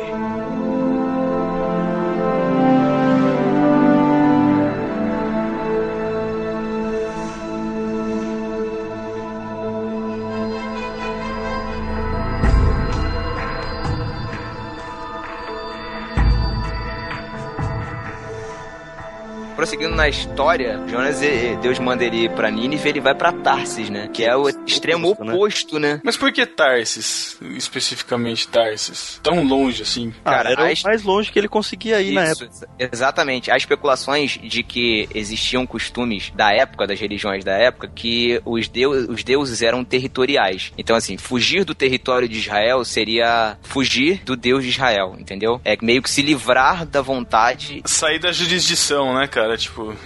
perfeita. Isso aí. É, no 3 fala, né? Jonas se dispôs pra fugir da presença do Senhor, Exato. pra Tarsis. É interessante Hum. também nesse 2 que Jonas pagou uma passagem e embarcou, né? Um texto tão pequeno, um livro tão pequeno, mas ele relata que Jonas teve um prejuízo financeiro pra tentar fugir de Deus. Isso é muito engraçado. é legal. E assim, ó, eu fico imaginando também que o lo- local deve ter sido assim. Ele chegou, tipo, na rodoviária lá, que era o porto, né? Falou, ah, qual que é o lugar mais longe que você tem aí? Aí o cara falou, ah, tá saindo um barco lá pra Tarsis, meu. ah, esse daí mesmo, e comprou a passagem. É tipo, é tipo chegar na rodoviária e falar assim: qual lugar mais longe você tem aí? Ah, Cacilândia. Coitado. Ale- Alex Qual Fábio, um abraço, lugar Alex Fábio. mais, lugar mais inóspito que você tem aí. Você tá falando que o Alex Fábio tá fora da jurisdição de Deus, Thiago? Olha aí, coitado. Não, porque Deus alcançou Jonas até lá em Tarsis. Olha aí, ó, tá vendo? Mas na Jonas verdade perdeu não foi em foi no, foi no caminho, né? Não, pros meus amigos de São Paulo aqui é tipo fugir pra Osasco. Caraca. É uma diferença. Jonas e a baleia. Bom, e enfim, no- nesse caminho, né, enquanto Jonas pegou lá o, o trem pro fim do mundo, né? Trem, cara, era um barco. Eu sei, é uma alegoria, Thiago. Ah, pegou a alegoria. Não, não, a gente já concordou que é um fato histórico. Pode crer. Não existia trem na época. Então, depois que, que Jonas embarcou, tava indo pra Tarsis, começou a se levantar uma grande tempestade, né? Ele já sabia que ele tava fazendo a coisa errada, né? Tentando sair da jurisdição de Deus, né? Tanto que ele ficou dormindo, né? Ele não ficou nem preocupado com a tempestade. Pô, nego folgado, né, cara? Tava fazendo erro. O erro ainda consegue dormir, como é que pode isso? É. E o, o- a tripulação do barco, né, começa a ficar maluca, né? Meu? O que, que tá acontecendo? Deve ser alguma coisa, alguém aqui deve ter, deve estar acontecendo alguma coisa aqui nesse barco para que a gente possa estar sofrendo esse, essa tempestade e tal. Essa tripulação gentia, né? No verso 6 diz que, ó, eles até falam, ó, você tá dormindo aí, Jonas? Levanta e invoca o seu Deus, todo mundo tá fazendo isso. Isso, cada um clamava o seu Deus, né? Porque Isso. imagina, eu fico imaginando a situação, né? O que, que a gente vai fazer? Ó, a, a tempestade começa a apertar, apertar, e é a última solução deles, né? O que normalmente os pagãos fazem é isso, né? A última solução é sempre recorrer à divindade. Isso. No, no versículo 9, então, quando Jonas fala, ah, ele já tinha falado, a culpa é minha, né? Quem é você? Eles falam. Ele fala, ó, eu sou hebreu, tema ao Senhor. E aí ele dá um cheque mate em todos os outros deuses, né? O Deus do céu que fez o mar e a terra. Ou seja, não tem escapatória. Ele fez o mar e a gente tá no mar, ele fez a terra, não importa onde. E aí vai por terra toda essa questão de deuses locais ou territoriais, né? Exato. Cara, o meu. Deus fez o mar e fez a terra. E aí os homens ficaram possuídos de grande temor e disseram: Ai meu Deus, o que que você fez, né? Ai meu Deus, eu devia ter falado, ai seu Deus. É, essa- Se bem que aqui eles estão até quase mudando de Deus já. Porque quando o Jonas fala, ó, me joga na água porque. Me joga fora do barco porque senão vocês vão morrer. Deus não vai me deixar quieto aqui. E eles ficam com medo, né? É, não sei Tanto que no medo 14 ou- eles falam. Os caras que estavam clamando, os deuses deles, falam. Então clamaram ao Senhor e disseram: Ah, Senhor, rogamos-te que não pereçamos por causa da vida desse homem. Não façais cair sobre nós esse sangue. É, mas Quanto a aí- nós inocente, porque tu, Senhor, fizeste como te aprouve. Mas aí Jonas já havia revelado pra eles quem era, quem era o Deus dele, né? Já, mas é interessante que eles acreditam de cara, né? É. Mas, mas até então eles estavam falando pra Jonas falar com o seu Deus, né? Com o Deus deles. E aí agora eles passam a rogar pra Deus pra livrar de qualquer condenação por, por causa de Jonas, né? No Interessante. 16, eles temeram, pois é, esses homens extremam ao Senhor, ofereceram sacrifícios ao Senhor e fizeram votos. Isso depois deles terem lançado Jonas, né? Quando eles viram, É, eles lançaram Jonas mar. no mar, quando, eles, quando Jonas bateu no mar, a Bíblia fala isso, né? Imediatamente cessou a tempestade.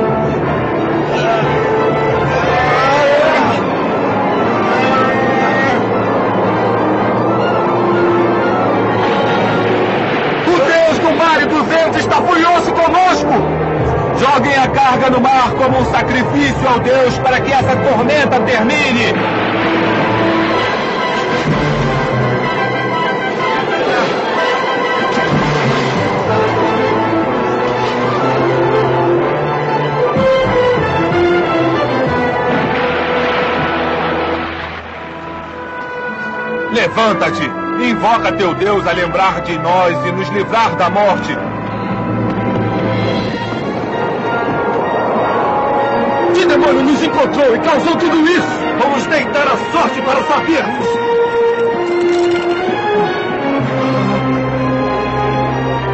Quem é você?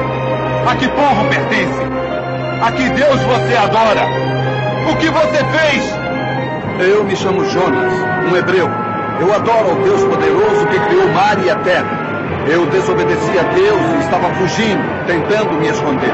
O que devemos fazer para acalmar o mar? É por causa do meu pecado que Deus criou essa tormenta. Joguem-me ao mar e a tempestade vai parar. Não! Nós vamos remar até conseguirmos. Segurem os remos bem firme para sairmos da tormenta!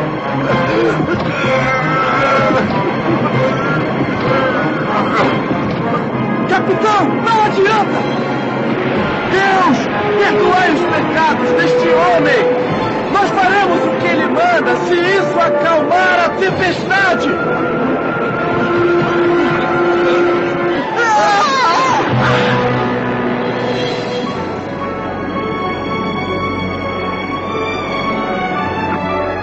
Mar começou a se acalmar e eu me vi envolto em algas marinhas. Desci as profundezas e me preparei para me afogar. Foi quando um grande peixe que Deus preparou me alcançou e me engoliu.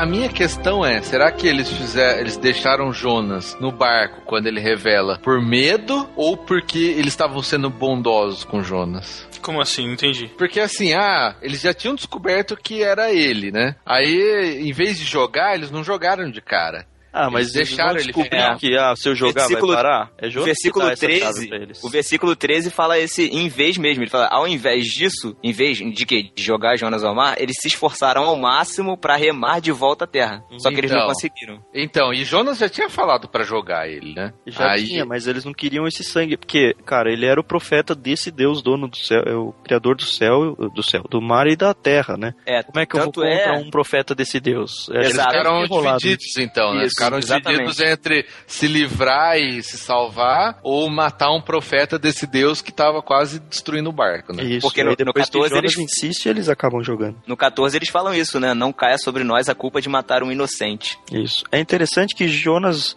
é, ele não queria ir pra Nínive, e a gente vai entender melhor pra, o, o motivo, mas aqui ele, em tese, ele, em tese não, de fato aconteceu, ele ofereceu a vida dele pra salvar a vida dos outros, né? Ele foi um, não só uma, uma pessoa que levou uma mensagem de quem era Deus, eu não sei se essas pessoas de fato entenderam a ponto de, de ter uma fé salvífica, mas eles entenderam minimamente quem era Deus, e pelo menos fisicamente naquele momento, a vida deles foi salva por causa de Jonas. É, dá pra ver nesse, nesse momento que Jonas era realmente um profeta, né? Porque na hora que eles estão falando dos deuses, Deus, ele já lança que Deus é o único, né? O criador dos céus e da terra. E aí ele se dispõe a morrer, né? No mar para salvar a vida dos outros que não tinham culpa nessa situação, né? Não só salvar a vida dos outros, salvar a vida de gentios. Isso, de gentil. É Isso, é importante pro livro. Cara, interessante isso, eu não tinha pensado nisso. É. A gente se atém só a Nínive, mas os tripulantes também são gentios, São né, gentios cara? e o livro deixa bem claro isso. Aí aparece finalmente o grande peixe, o monstro marinho, ou como alguns querem forçar a barra, baleia, mas acho que não, não é exatamente isso. E recentemente eu tava pensando nesse grande peixe e eu tive uma mudança de paradigma na minha cabeça. É interessante ver essa questão do grande peixe, é, porque desde criança, quando eu, a gente escuta muito sobre a história de Jonas, pelo menos eu aprendi assim. Jonas era um, um homem que desobedeceu a Deus, tentou fugir e então Deus mandou um grande peixe engolir ele e aí depois ele se arrependeu e ele obedeceu a Deus. Essa é a história maior que todo mundo conta. E a, o tempo todo parece que o peixe foi um, uma punição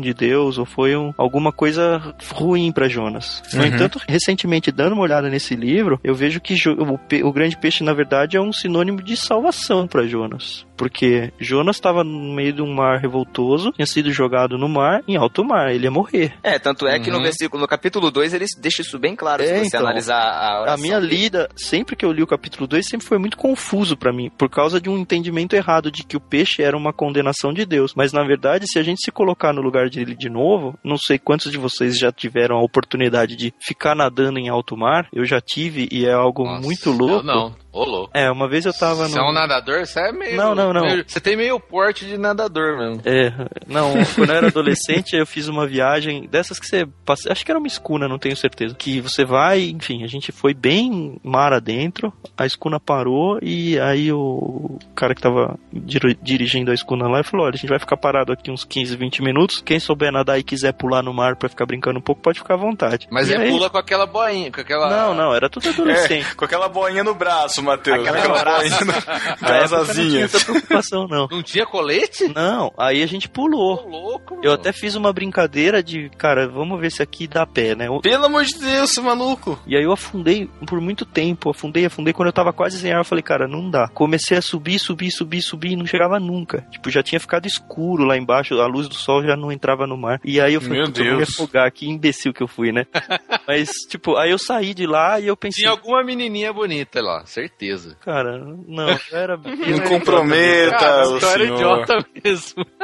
Pelo menos pra impressionar a Mas menina. era inte- o que eu pensei na época, e que era interessante, é que tipo, tinha um barco do meu lado. Então, por mais que eu tivesse num lugar onde qualquer lado que eu visse, eu não via terra e eu não estava muito longe de dar pé, eu me sentia 100% seguro, pelo simples fato que eu sabia nadar. Então, se desse qualquer problema, eu subia de volta no barco. Mas aí eu fiquei pensando, cara, se esse barco não tivesse aqui, eu tava morto, porque eu não tenho nada pra fazer mais. Eu vou morrer aqui. Não tenho, não sei nem pra que lado que eu nado, porque eu não consigo enxergar a terra. Eu imagino que Jonas estivesse numa situação bem similar a essa. Uhum. E aí o, o capítulo 2 todo é basicamente um salmo de agradecimento a Deus, porque Deus, você me salvou no momento em que eu tava morrendo afogado. E aí vem um peixe milagrosamente e me salva. Aí sim ele tem o tempo de pensar e meditar lá dentro Uhum. e ver que ele de fato tava tentando fugir de Deus e que ele não deveria fazer isso e tudo mais. Mas o peixe, é, ele não é uma condenação, ele é uma salvação para Jonas. Da mesma forma que Jonas salvou a vida das. teve misericórdia, né? Da, da vida dos, do- dos marinheiros, Deus teve misericórdia de Jonas. E aí tem a questão de Nínive, que é sempre o mesmo tema no livro, voltando o tempo todo.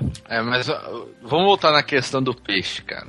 Porque pra mim é baleia e vai ser baleia pra sempre. Não importa que a Bíblia tá escrito peixe. Uhum. Porque peixe foi uma coisa assim, inventada. Baleia não é peixe, é um negócio inventado pelos biólogos, né? olha aí. Olha o Pedro, olha o Tá Pedro. bom, tá bom. Vai lá. Não, vai lá. inventado, porque nada tá na, na água é peixe. Pato é peixe. Com certeza. Ornitorrinco é um peixe, cara. Na verdade, Matheus, a menos dessa classificação biológica que, enfim, não faz sentido, porque até porque a Bíblia não se presta a isso, Exato. Na Tanto faz se é um peixe grande, ou se for um- uma baleia, ou se for um tubarão sem dente, sabe? Não importa. É, o fato é que foi um, um ser marinho muito grande que conseguia engolir um ser humano e não matar ele. Exato, até porque a região onde tá, né, no mar Mediterrâneo, é, eu não sei se. Eu eu não sei exatamente a composição do mar, se é um mar de água salgada, se é um mar de água doce, enfim, deve ser água salgada, porque tem comunicação, mas eu não sei se teriam animais de grande porte desse nesse mar. Pode ser que sim, eu não sei. Sim, é, eu vi um, eu li um estudo aqui, tá? É o mesmo que tá citando os é, aqueles caras que sobreviveram, isso, dentro da, da baleia da cachalote. E ele fala que naquela região habitava essas baleias grandes. Povoam o mar Mediterrâneo, esses cachalotes. Cachalote de baleia, né? Uhum. Cachalote é um tipo de Então, baleia, isso. Diz que no mar Mediterrâneo, naquela época, tinha bastante. E também, diz- e também nesse mesmo estudo diz que as baleias costumam carregar os seus filhotes é, machucados ou Doentes. Dentro da, na na- da, da boca, né? Isso. Dentro da boca. Então acho que existem condições de sobrevivência dentro da boca de uma baleia e ela sobe constantemente pra pra renovar o respirar, ar. né? Porque ela é um mamífero e mamíferos respiram, têm pulmões, por isso que elas sobem pra respirar.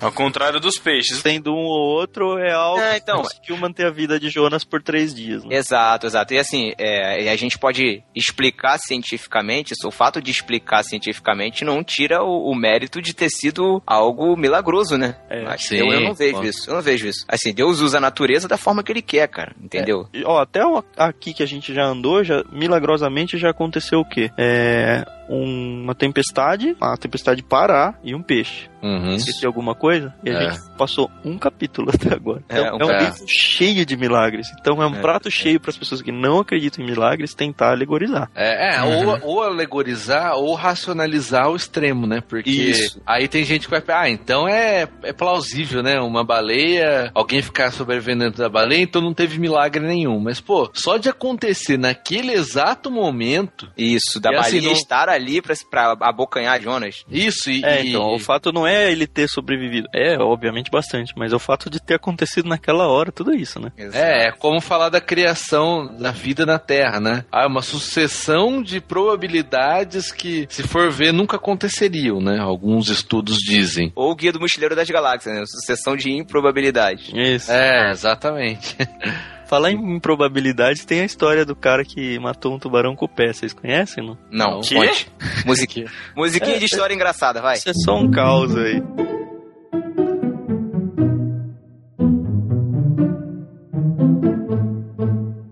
É, eu li, acho que faz um ou dois anos, uma matéria num, sei lá, em algum portal da internet aí, dizendo que tinha um, um país aí costeiro, não sei aonde, não me lembro, que ele estava tendo ataque de um tubarão que se aproximou ali das praias e estava atacando turistas e já, tava, já tinha matado algumas pessoas e tudo mais. Enfim, esse é o contexto. Tava acontecendo uma festa noturna, é, meio que num pira assim, e aí um cara mó bebaço falando, ah, vou me jogar na água, vou pular no mar, e aí tava todo mundo já meio temeroso por conta do tubarão, né? E ainda assim o fato do cara tá bêbado. E aí ele falou, não, vovô correu no pir, pulou, caiu na água, nadou até a praia e saiu. Na manhã seguinte apareceu no mar, é, na praia, o tubarão morto. E aí foram ver, é, e, e o cara que tinha pulado no mar, ele, não sei se chegou a fraturar ou só deu uma torção no pé. E aí quando ele saiu bêbado, ele falou, cara, que estranho, a água tava muito dura. Quando foram ver o tubarão, é, ele tinha sido morto com por uma pancada na cabeça. É, Traumatismo craniano. é, o no- cara conseguiu cair de pé na cabeça do tubarão, nadou e nem percebeu. Meu Deus, Depois ele cara. ganhou, ele ganhou diárias lá do hotel, ficou famoso na, na época regionalmente porque ele matou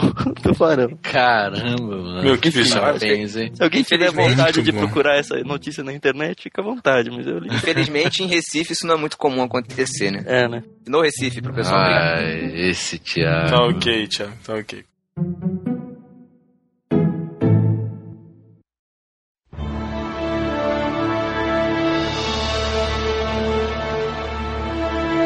Outra questão que eu tenho aí nessa parte da, da baleia, eu sempre vou falar baleia, não me enche o saco.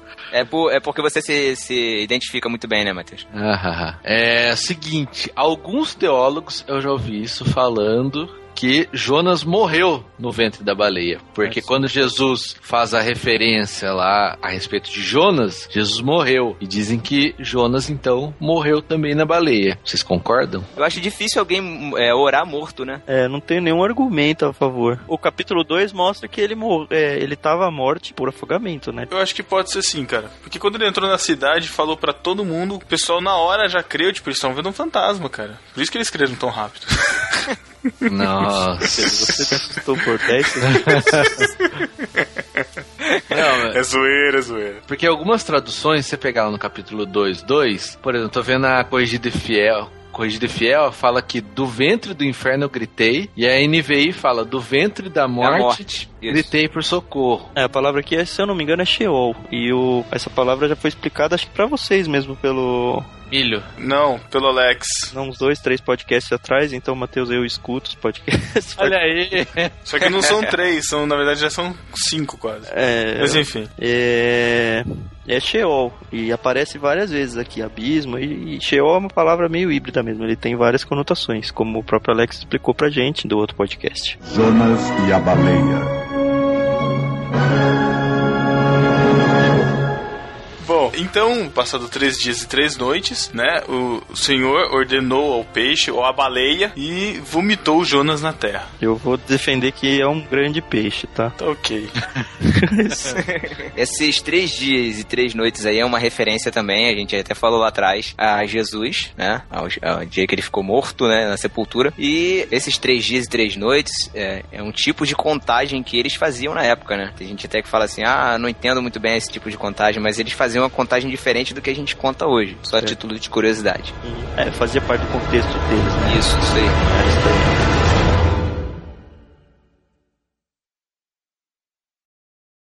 Antes da gente pular o capítulo 2, ô Pedro, quero me ater à questão da poesia. É bom a gente mencionar que esse texto, capítulo 2, é um- uma literatura poética. Comparado ao resto do, do, do livro todo, você vai encontrar muitas características de poesia hebraica. A maioria das Bíblias muda a própria indentação na página, indicando isso. É, mas eu queria me ater ao finalzinho dele, é, onde diz no verso 9: é, Mas com a voz de agradecimento eu te oferecerei sacrifício, o que votei pagarei. E é Jonas reconhecendo e falou: "Olha, tá bom, eu vou. E aí ele faz o que pra mim é o resumo do livro inteiro. Ao Senhor pertence a salvação. Uhum. Ele reconhece aqui que foi Deus quem salvou ele nesse no fato dele não ter sido afogado e o, o poema todo é exaltando a, a misericórdia de Deus por causa disso. Não sei se aqui ele já faz uma menção ao fato de que os navegadores anteriores também foram salvos, mas pra mim tá muito claro na cabeça de que na mente de Jonas, quando ele fala, ok, ao Senhor pertence a salvação, ele estava entregando os pontos em relação ao voto que ele falou. Olha, tá bom, Deus, eu vou pra Nínive, ao Senhor pertence a salvação. Eu acho que pra fechar esse bloco,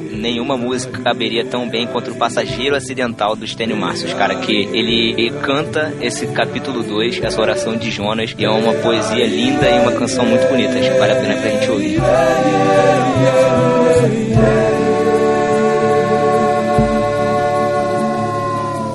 Sou passageiro acidental. Nas profundezas do oceano, eu viajo sem saber pra onde vou. Apenas sou levado ao bel prazer de um grande peixe sem preocupação. Um prisioneiro amigo de seres marinhos, algas, conchas e corais.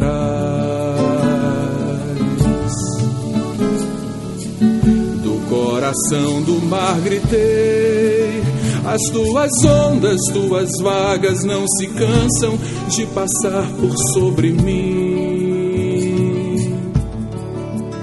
Senhor meu Deus, em que estranha, larga e fluida sepultura vim parar.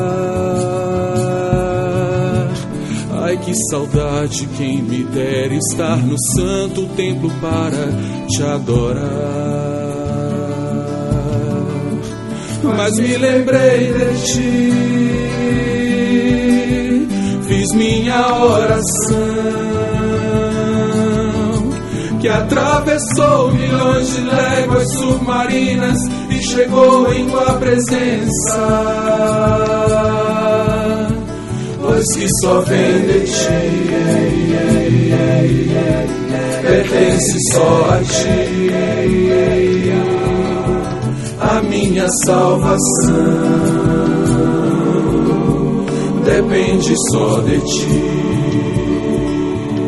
É interessante a citação do último verso do, do versículo 9, do, do 2.9, ao Senhor pertence a salvação, porque depois que Jonas é vomitado à terra, ele então vai a Nínive e ele prega a palavra que, que o Senhor enviou para ele para que ele dissesse, né? E ele dizia: ainda 40 dias e Nínive será subvertida ou destruída. Então ele foi clamando pela cidade toda. durante- Ele levou três dias para percorrer a cidade. Não, a cidade era de três dias de, de percorrer, mas ele fez um dia só. Um só. Não sei se de Ah, ou porque tá. já foi o suficiente. É, é. Eu imagino que ele tava fazendo daquela vontade, né? Ó, Deus vai destruir a cidade, se vira. Daqui Ele tava 40 entrega- dias. Eu acho que ele foi muito convicto depois da experiência que ele tinha passado de, de salvação. Ele foi, né, animado. Falou assim, tipo, ah, Deus, ó, eu vou, vou fazer em menos tempo. Ó, como é que eu sou, como é que eu sou eficiente.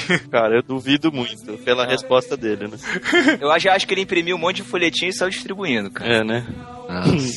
Não, lembra que a mensagem dele era uma mensagem de condenação pra Nínive, né? Exatamente, ele tava falando que Nínive ia ser destruída. E ao contrário do que ele, do que eu imagino que ele teria imaginado, os ninivitas eles passaram a crer, né? Ele fala aí nos cinco meses, eles começaram a fazer jejum, todos eles se vestiram de pano de saco. O que pra mim é um, um outro milagre, né? Ainda mais sendo um povo extremamente cruel, extremamente arrogante, vem um cara, fala de um Deus que não era o Deus deles, e eles em um dia de pregação. Cara, um dia de pregação a gente não não, não consegue converter com um dia de pregação, nem o pessoal daqui que já se diz de alguns acreditar em algum Deus que seja. Nem o pessoal da Uhum. igreja, né? É, então, aqui a cidade inteira, cara, do mais pobre ao mais rico. Até os Ah, animais. O próprio rei decretou, né, é, que seria proibido provar, é, comer ou beber alguma coisa. Ele decretou um jejum pra cidade toda, né, cara? Mas é importante, gente, pontuar o seguinte: a- o texto não cita, mas dá a impressão de que eles ficaram sabendo do milagre. Por que eu tenho essa impressão? De Porque qual quando- milagre? Do peixe? Do peixe. Porque lá no Novo Testamento, quando Jesus está falando de Jonas, vai falar, ó, o sinal que eu tô, vou dar aqui é o mesmo que Jonas deu lá, né? É, e ele nem fala o que, que foi, ele só fala assim, é o mesmo sinal. Mas não seria a própria pregação de Jonas ali? Do arrependimento. Não, quando ele tá chamado porque- pregação de arrependimento, né? Ele é uma- o arrependimento é consequência da pregação de condenação. Ah, Então, tá. então, mas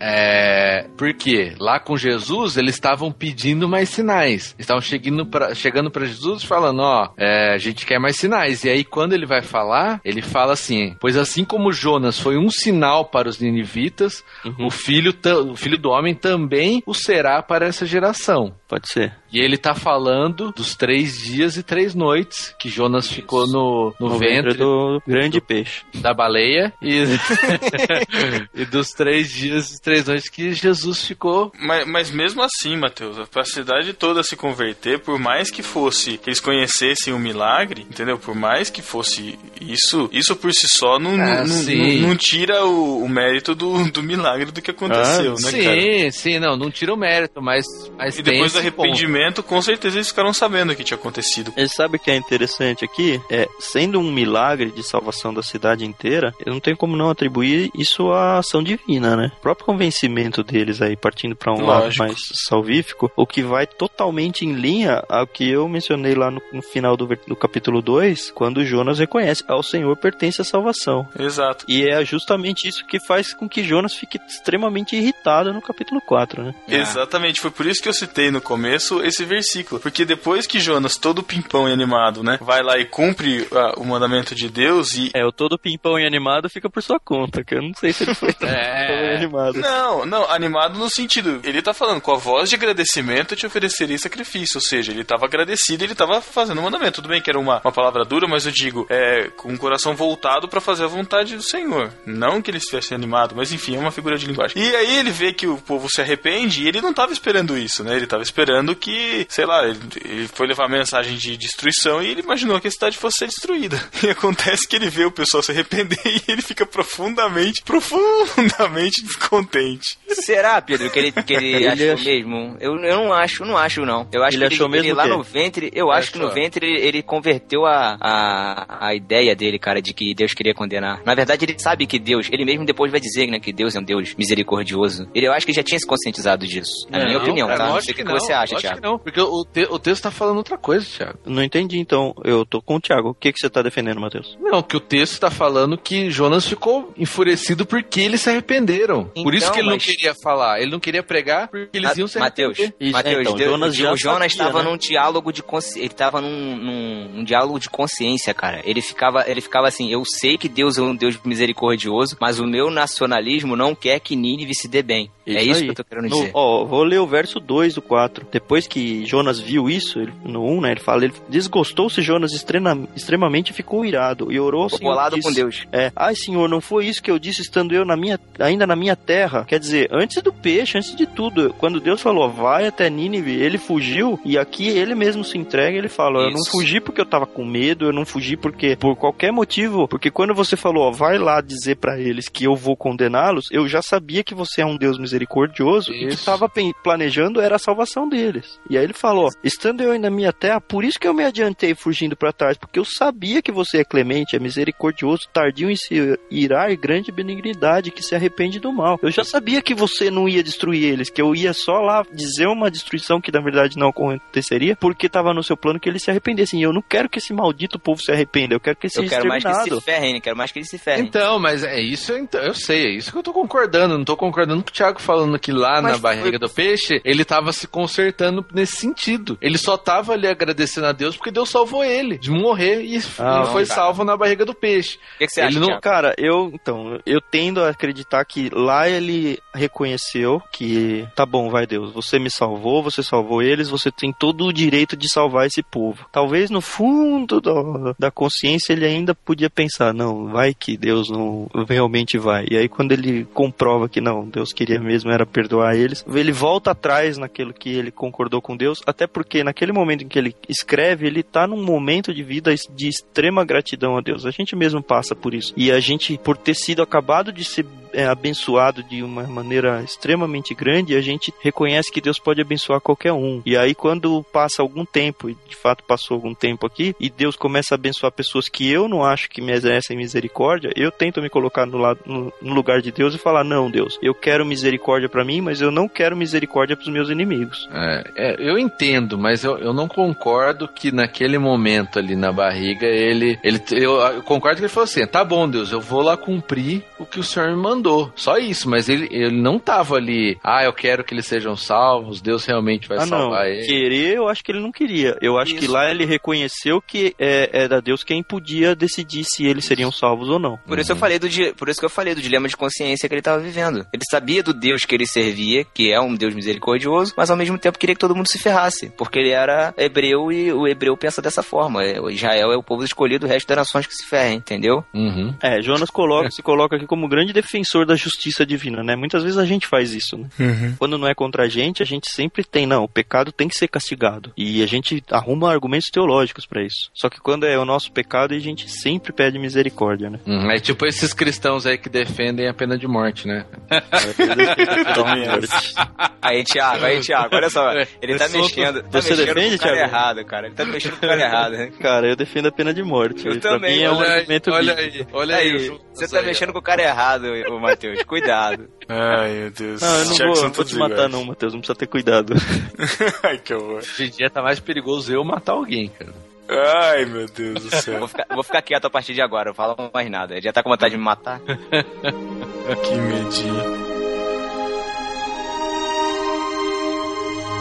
É uma aplicação legal que eu gosto de pegar aqui quando eu tô falando sobre esse texto, para as pessoas que são descrentes e quando você apresenta o evangelho para elas hoje em dia, ela fala: "Ah, mas você não sabe o meu passado. Eu fiz coisas que Deus não é capaz de perdoar". E, e a pessoa não consegue imaginar que dado tudo que ela já viveu, existe uma misericórdia que consegue alcançar e, e suplantar tudo isso. É, essa é uma aplicação muito forte porque como a gente viu, os assírios eram a escória da escória da escória. No entanto, Deus planeja para eles é, um- uma misericórdia. E aí você pode falar, ó, cara, sério, você é pior que esses assírios aí, você fez alguma coisa pior do que eles. Então, tipo, é a exaltação da misericórdia de Deus, não importa o seu passado. É um argumento muito forte para trazer até consolo para pessoas que estão sendo apresentadas ao evangelho e falar, ah, se você se eu não fosse tão ruim assim, eu até acreditaria, mas eu sou tão ruim que nem Deus consegue me curar, nem Deus consegue me perdoar, porque eu não consigo me perdoar. Mas aí a gente apresenta um exemplo bíblico aqui fala, ó, Deus tem, sim, é- é- a salvação pertence a ele. Se ele quiser te perdoar, ele vai te perdoar. É, e na hora de evangelizar, assim, a importância de estudar, né, de conhecer o contexto é interessante, porque disso aí a gente tirou de apenas uma palavra, que a gente começou lá, né, lá no início a gente começou falando do versículo 2, falar sobre a maldade que subiu até a presença de Deus. né? Exato. Então a maldade, aí você vai buscar qual é a maldade, qual era a maldade, né? Que foi o que a gente fez lá no início, aquele exercício. Por essas e outras que eu digo que a imagem forte que eu deixei aí é, muda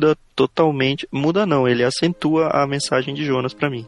É, e eu que- fico pensando, cara, pra quem fez uma coisa dessas assim. É, ninguém é... tão mal que Deus não possa perdoar. É, né? essa, essa Boa, é a Matheus, questão. boa. Resumiu bem. Bibo, Twitter essa aí, Bibo. Caraca, Cara, esse Thiago. faz a imagem no Facebook. Vou fazer Ah, essa não, imagem no Não Facebook. é, não é dito no Facebook, né? É, dito no no podcast. Que faço uma imagem. Dito no Twitter, é, exatamente. Jonas, você se zangou em ver a jaqueira frondosa morrer. Sim, tanto que quis morrer. Você teve pena da jaqueira que você nem plantou, nem fez crescer, que surgiu e pereceu numa mesma noite? Eu não deveria poupar Nínive, tão grande cidade de 120 mil habitantes, que não distinguem a mão esquerda da direita.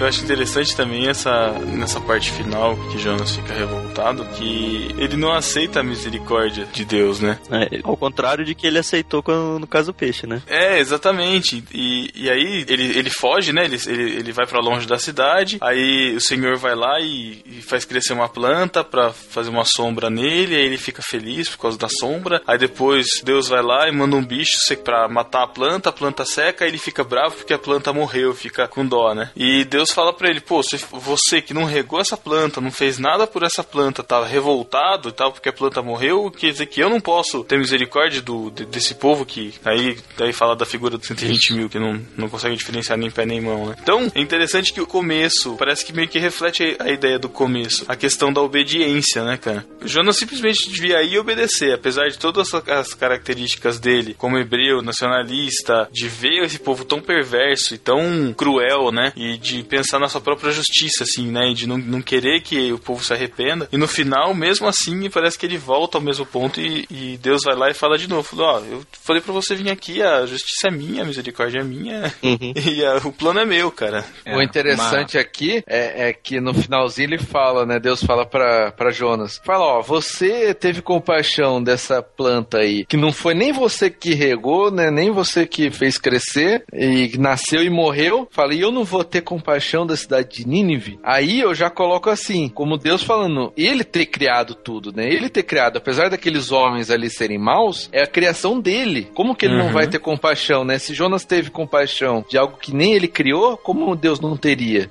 É, e, e tem a questão de valor também pra Deus, né? Acho que fica claro aí a questão de valor, né? Uma planta, um ser humano tem muito mais valor do que uma planta, né? Ele Sim, também é verdade. faz essa, Não, essa acho diferença que- de valor que às vezes a gente não faz isso, a gente não, não, não se pega, né? Você tá jogando na cara dos vegetarianos, então, que. É, Claro. eles têm- É, não, Não, os vegetarianos não têm amor às plantas, não. É, né? Eu tenho amor às plantas, só como carne. Jonas e a baleia.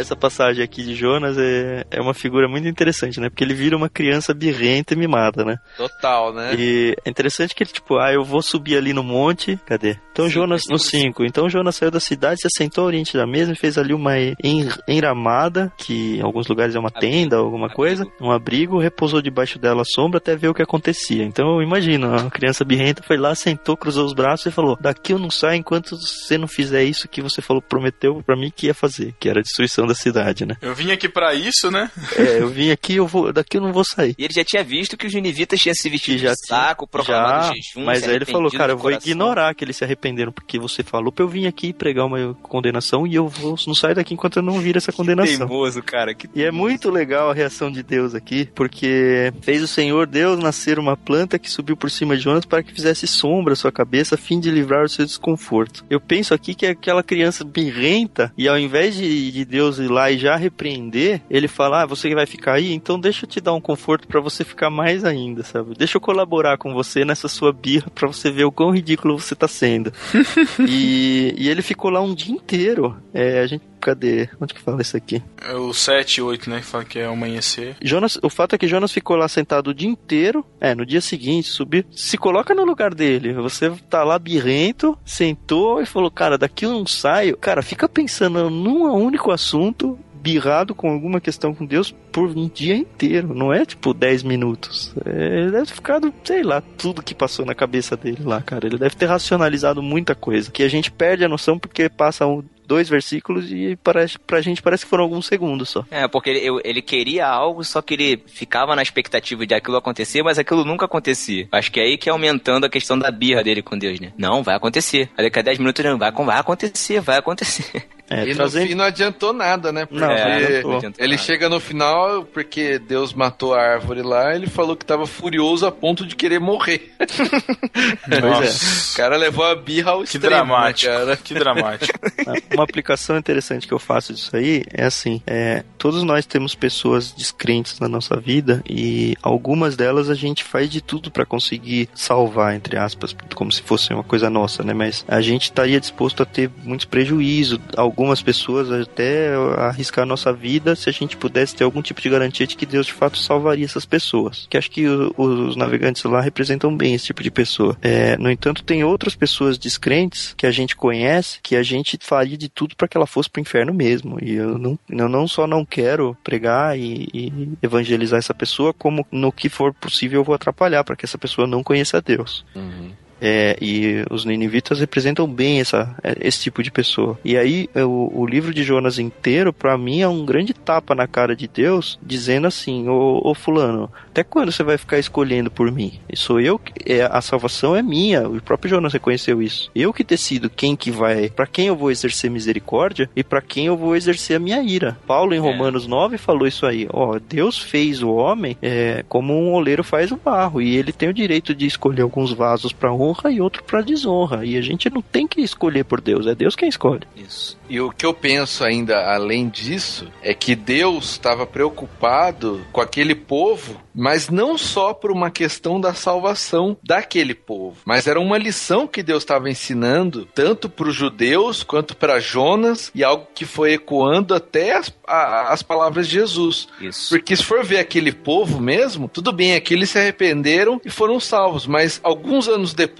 eles voltaram a praticar as mesmas coisas, né? Como a gente já falou no começo. Não só praticar, como foram eles que dominaram Israel, né? Dominaram eles que levaram Israel. eles pro cativeiro. É, foram usados Isso. por Deus pro cativeiro, né? E tem um outro profeta menor que em algum momento a gente pode gravar, que conta sobre a, a condenação deles, né? Na 1 vai falar Ele basicamente sobre, Sobre a condenação de, de Nínive. Que no fim das contas não deixa de ser uma, um cumprimento tardio da profecia de Jonas, né?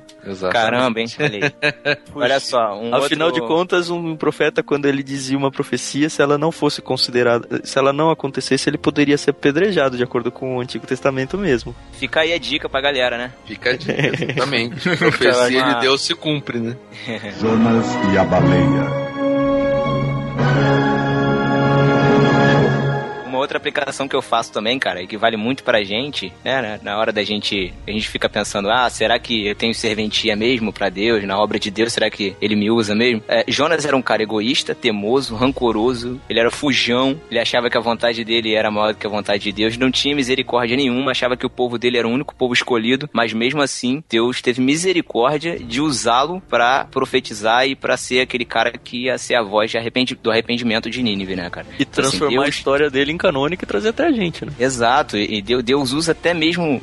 Na verdade, eu acho que basicamente todos os. Ninguém, tirando Jesus na Bíblia, acho que ninguém come- ficou sem cometer pecado, né? Assim, ele usa mesmo as pessoas com seus defeitos e transforma os defeitos e vai transformando as pessoas e vai trabalhando na nossa vida e vai forjando a nossa, nossa personalidade ou a nossa vida de acordo com, a- com aquilo que ele quer, cara. Eu acho isso E- muito. Uma mensagem muito boa no livro de Jonas. Pegando esse gancho aí, o- a Bíblia acho que é o único livro onde a- os próprios autores falam das suas vidas e falam das, dos, seus, dos seus vícios, não somente das suas virtudes, é, das coisas que eles fizeram errado. Se você pegar qualquer, sei lá, qualquer documento histórico aí de um rei, ele sempre vai falar a respeito das suas vitórias, das suas grandes batalhas, ele nunca vai falar de coisas ruins. A Bíblia, ela não tem pudores em falar de que um Davi cometeu um adultério, ou de que um Saul foi atrás de, um, de uma necromante, ou qualquer coisa do tipo. Ele joga real, né? É, é um- mais uma das diferenças da Bíblia como como um livro é, histórico, mas que foge dos padrões do, dos livros comuns da época. O que eu acho maneiro é quando, mesmo sendo enviado por Deus, mesmo tendo a direção de Deus, mesmo sabendo que você está sendo ali instrumento de Deus para seja para condenação no caso, né, ou para edificação, para salvação, a Deus não está simplesmente usando você, mas Deus também está transformando você. E às vezes a gente não sabe ou não percebe isso, né, cara? Às vezes a gente acha que a gente está sendo simplesmente canal, mas a gente também está sendo transformado.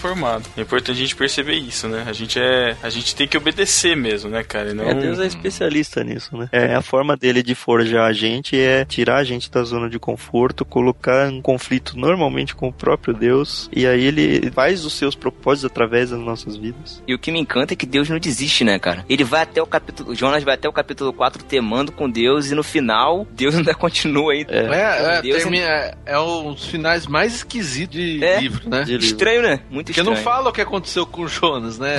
A última frase dele é: Estou furioso a ponto de querer morrer. É. Acabou. Acabou, Aí Deus vem dar uma lição nele, acabou. Acaba com ele com a testa queimada do sol, que não tem mais a planta. Tomando solzinho. Essa é uma mensagem, né? Que apesar da gente ser usado por Deus, a gente tem que ter cuidado que isso não garante no final que a gente continue na presença dele. Então é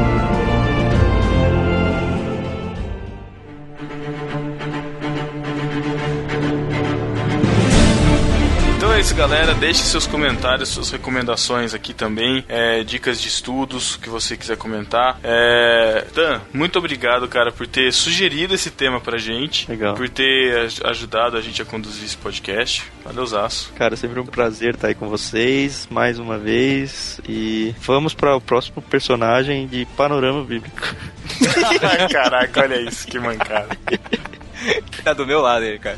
Cara tá se aliando com o Thiago É. e. É, é, isso é perigoso. Não, eu, eu agradeço muito aí ó, o convite, prazer enorme. O Matheus é o próximo candidato à geladeira. Exatamente. Caramba, olha aí. Mesmo com a ameaça de geladeira, agradeço aí a presença. e o convite de vocês, agradeço a oportunidade de falar mais uma vez, agradeço que vocês me ouviram como uma sugestão de pauta, então fica a dica aí pra todo mundo que segue o barquinho, que quando vem uma sugestão de pauta que eles gostam, eles não só aceitam, como eles convidam vocês pra participar, olha que legal. Olha. Exatamente. Ou não. O podcast no Barquinho é um podcast quase democrático. a gente. Não, mas é verdade. A gente é bem aberto mesmo. Vocês podem dar sugestões. Tem alguns temas aí sugeridos também que estão em pauta que a gente já vai convidar ouvintes pra participar. Então, tendo um microfone legal, sabendo falar bem também, estamos aí. E também não esqueçam de acompanhar a coluna do Tan. O Tan também é colunista aqui no, no Barquinho, baú de crônicas, a coluna dele. Acompanhe os textos. Coluna mensal a cada três meses, né? É, mais ou menos. O cara se orgulha disso, cara. Não, não me orgulho, mas enfim, Não, ele é tava deu. com tanta vergonha que a gente chamou ele pra gravar que ele mandou um texto aí agora. Ah, Sabe o que é o mais legal? É que meus textos não tem comentários, cara. Eu nem sei se as pessoas leem. Lê, lê sim. Nem sim, nem sim. Você viu que eu retuitei outro dia um. Eu um vi, cara então, que é um, tipo um- uma última oportunidade de misericórdia, assim, olha, pelo, Que é isso, pelo que amor nada. de Deus, entrem aí. É que seus textos são contemplativos, né, cara? Ai, não, o pior é a gente que faz review de coisa e posta no, no Macaco Friorento, colunista do Barquinho postando texto no Macaco Friorento. Vergonha. cara. Isso Escrever aí. pro parquinho que é bom faz tempo. É, né? isso aí. exatamente. fica a dica aí, Dan Martins. Ah, Então é isso, fiquem na paz, comentem aí e até 15 dias. Valeu, galera. Tchau. Tchau. tchau, tchau, abraço. Fala,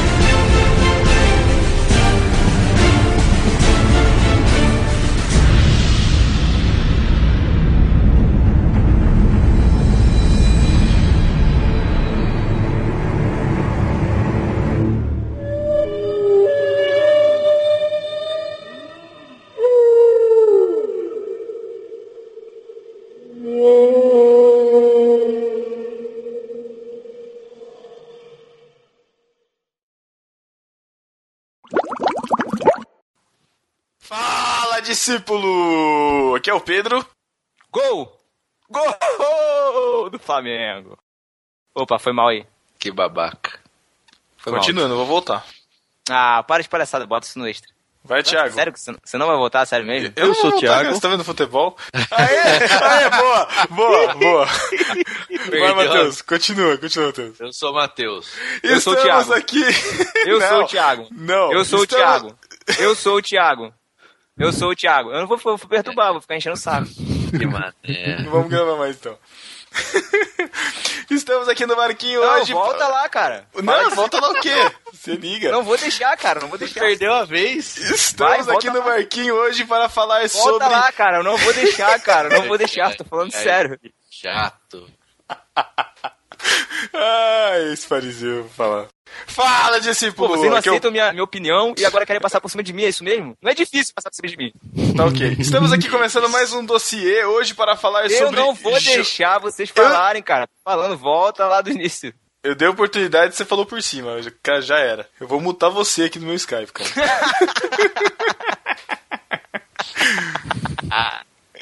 Ai, caraca, eu vou falar, viu? Não, cara, vai dar maior trabalhão pra editar isso aí, cara. Volta lá do início, sério. Ah, outro trabalhão. Não, sério, volta do início, sério, sério. Vamos começar de novo, vai. Tem uma outra também do Leonardo Gonçalves. Uhum. Na minha Não, mas deixa eu- angústia, deixa eu- clamei ao Senhor. deixa- Deixa, eu citar, pelo menos, cara. Depois eu vou citar. Pô, que chato, meu. Cita aí, Matheus. Quero mais. Não é, tá? O, o, o, o Thiago já cita sabendo que ele vai colocar depois, porque ele que vai editar provavelmente esse podcast. Eu já tava desligando, né? Mas. A gente pode falar de algo com mais calma agora. Não, mas valeu os ossos mesmo, tá? Ligadão, cara. É, nem muito, rolou muita muito coisa bom. pros extras, hein? A gente pode até fingir alguma coisa. Rolou sim, velho. Rolou. Vixe, tudo aquilo lá antes. Tava gravando. Pior que não. Você tava, Matheus? Eu não tava. Seu comecinho, comecinho, gravou, não. Vai, Matheus. Vai, Matheus, dá aquele arroto agora. Agora eu já rotei, mas tava no mute. Mas eu Ai, tenho gravado ai, ai. aqui. Vou pôr de toque. Chico Bento. Nossa, cara, cortou pra, cortou pra mim aqui. Chico Bento. Eu não Aqui, aqui, aqui, aqui não é, não é Marcelo Rezende, não, cara. Corta pra mim, Percival. Nossa. Corta pra mim, Percival. Nossa, não, muito cara. ruim isso. Ai, ai? E o. o... Ô, Chico, é você. Delay. Ah, Sou eu, eu achei que você tava falando dele. Presta Nossa, atenção, muito rapaz, bem. Você não tá escutando o podcast, Ah. tá participando. Ai, ai, tá. Deixa eu ver, peraí. Passar, descer, descer aqui, tá. Ai. No bar... Do Cartola, né, você tá falando? Isso, Isso. Inexperiência, inexperiência. Ah. É. Você sabe que isso é um É teste, normal- né, Chico? É, tô, tô percebendo que eu já fui reprovado. Já, foi fui reprovado, né? exatamente. Tá. Que mancada. Agora, o máximo que você pode fazer é não perder a amizade, velho. Nossa. Caraca. O, o, esse Mania de Crente, cara, é um dos mais baixados, os dois. É, o Manias de Crente, o 4 e também o do Medo, cara. Também é um dos mais baixados. Olha aí, surpreendente. Quem diria que o Lucas Teles, né? Surpreenderia. Esse mani... o Mania de Crentes aqui, pela sequência, o próximo vai demorar muito, cara. Ah, é, né? Com a cada 40 quase, né? Não, eu tô fazendo aqui em múltiplo de 10. Ó, do 4 multiplica por 10 dá 40. Se multiplicar Mateu- o 40 por 10, dá 400. Caraca. o Matheus não sabe fazer conta. né? Se chegar no 400, cara, Tá olha, muito eu bom. tô muito, eu- não, eu tô muito ruim na vida, hein, velho. Que é isso, Matheus. Seja assim. Não sendo aquele café o Cop Noak, né? Tá, tá tudo beleza. Que café Que que, é café esse? que é isso?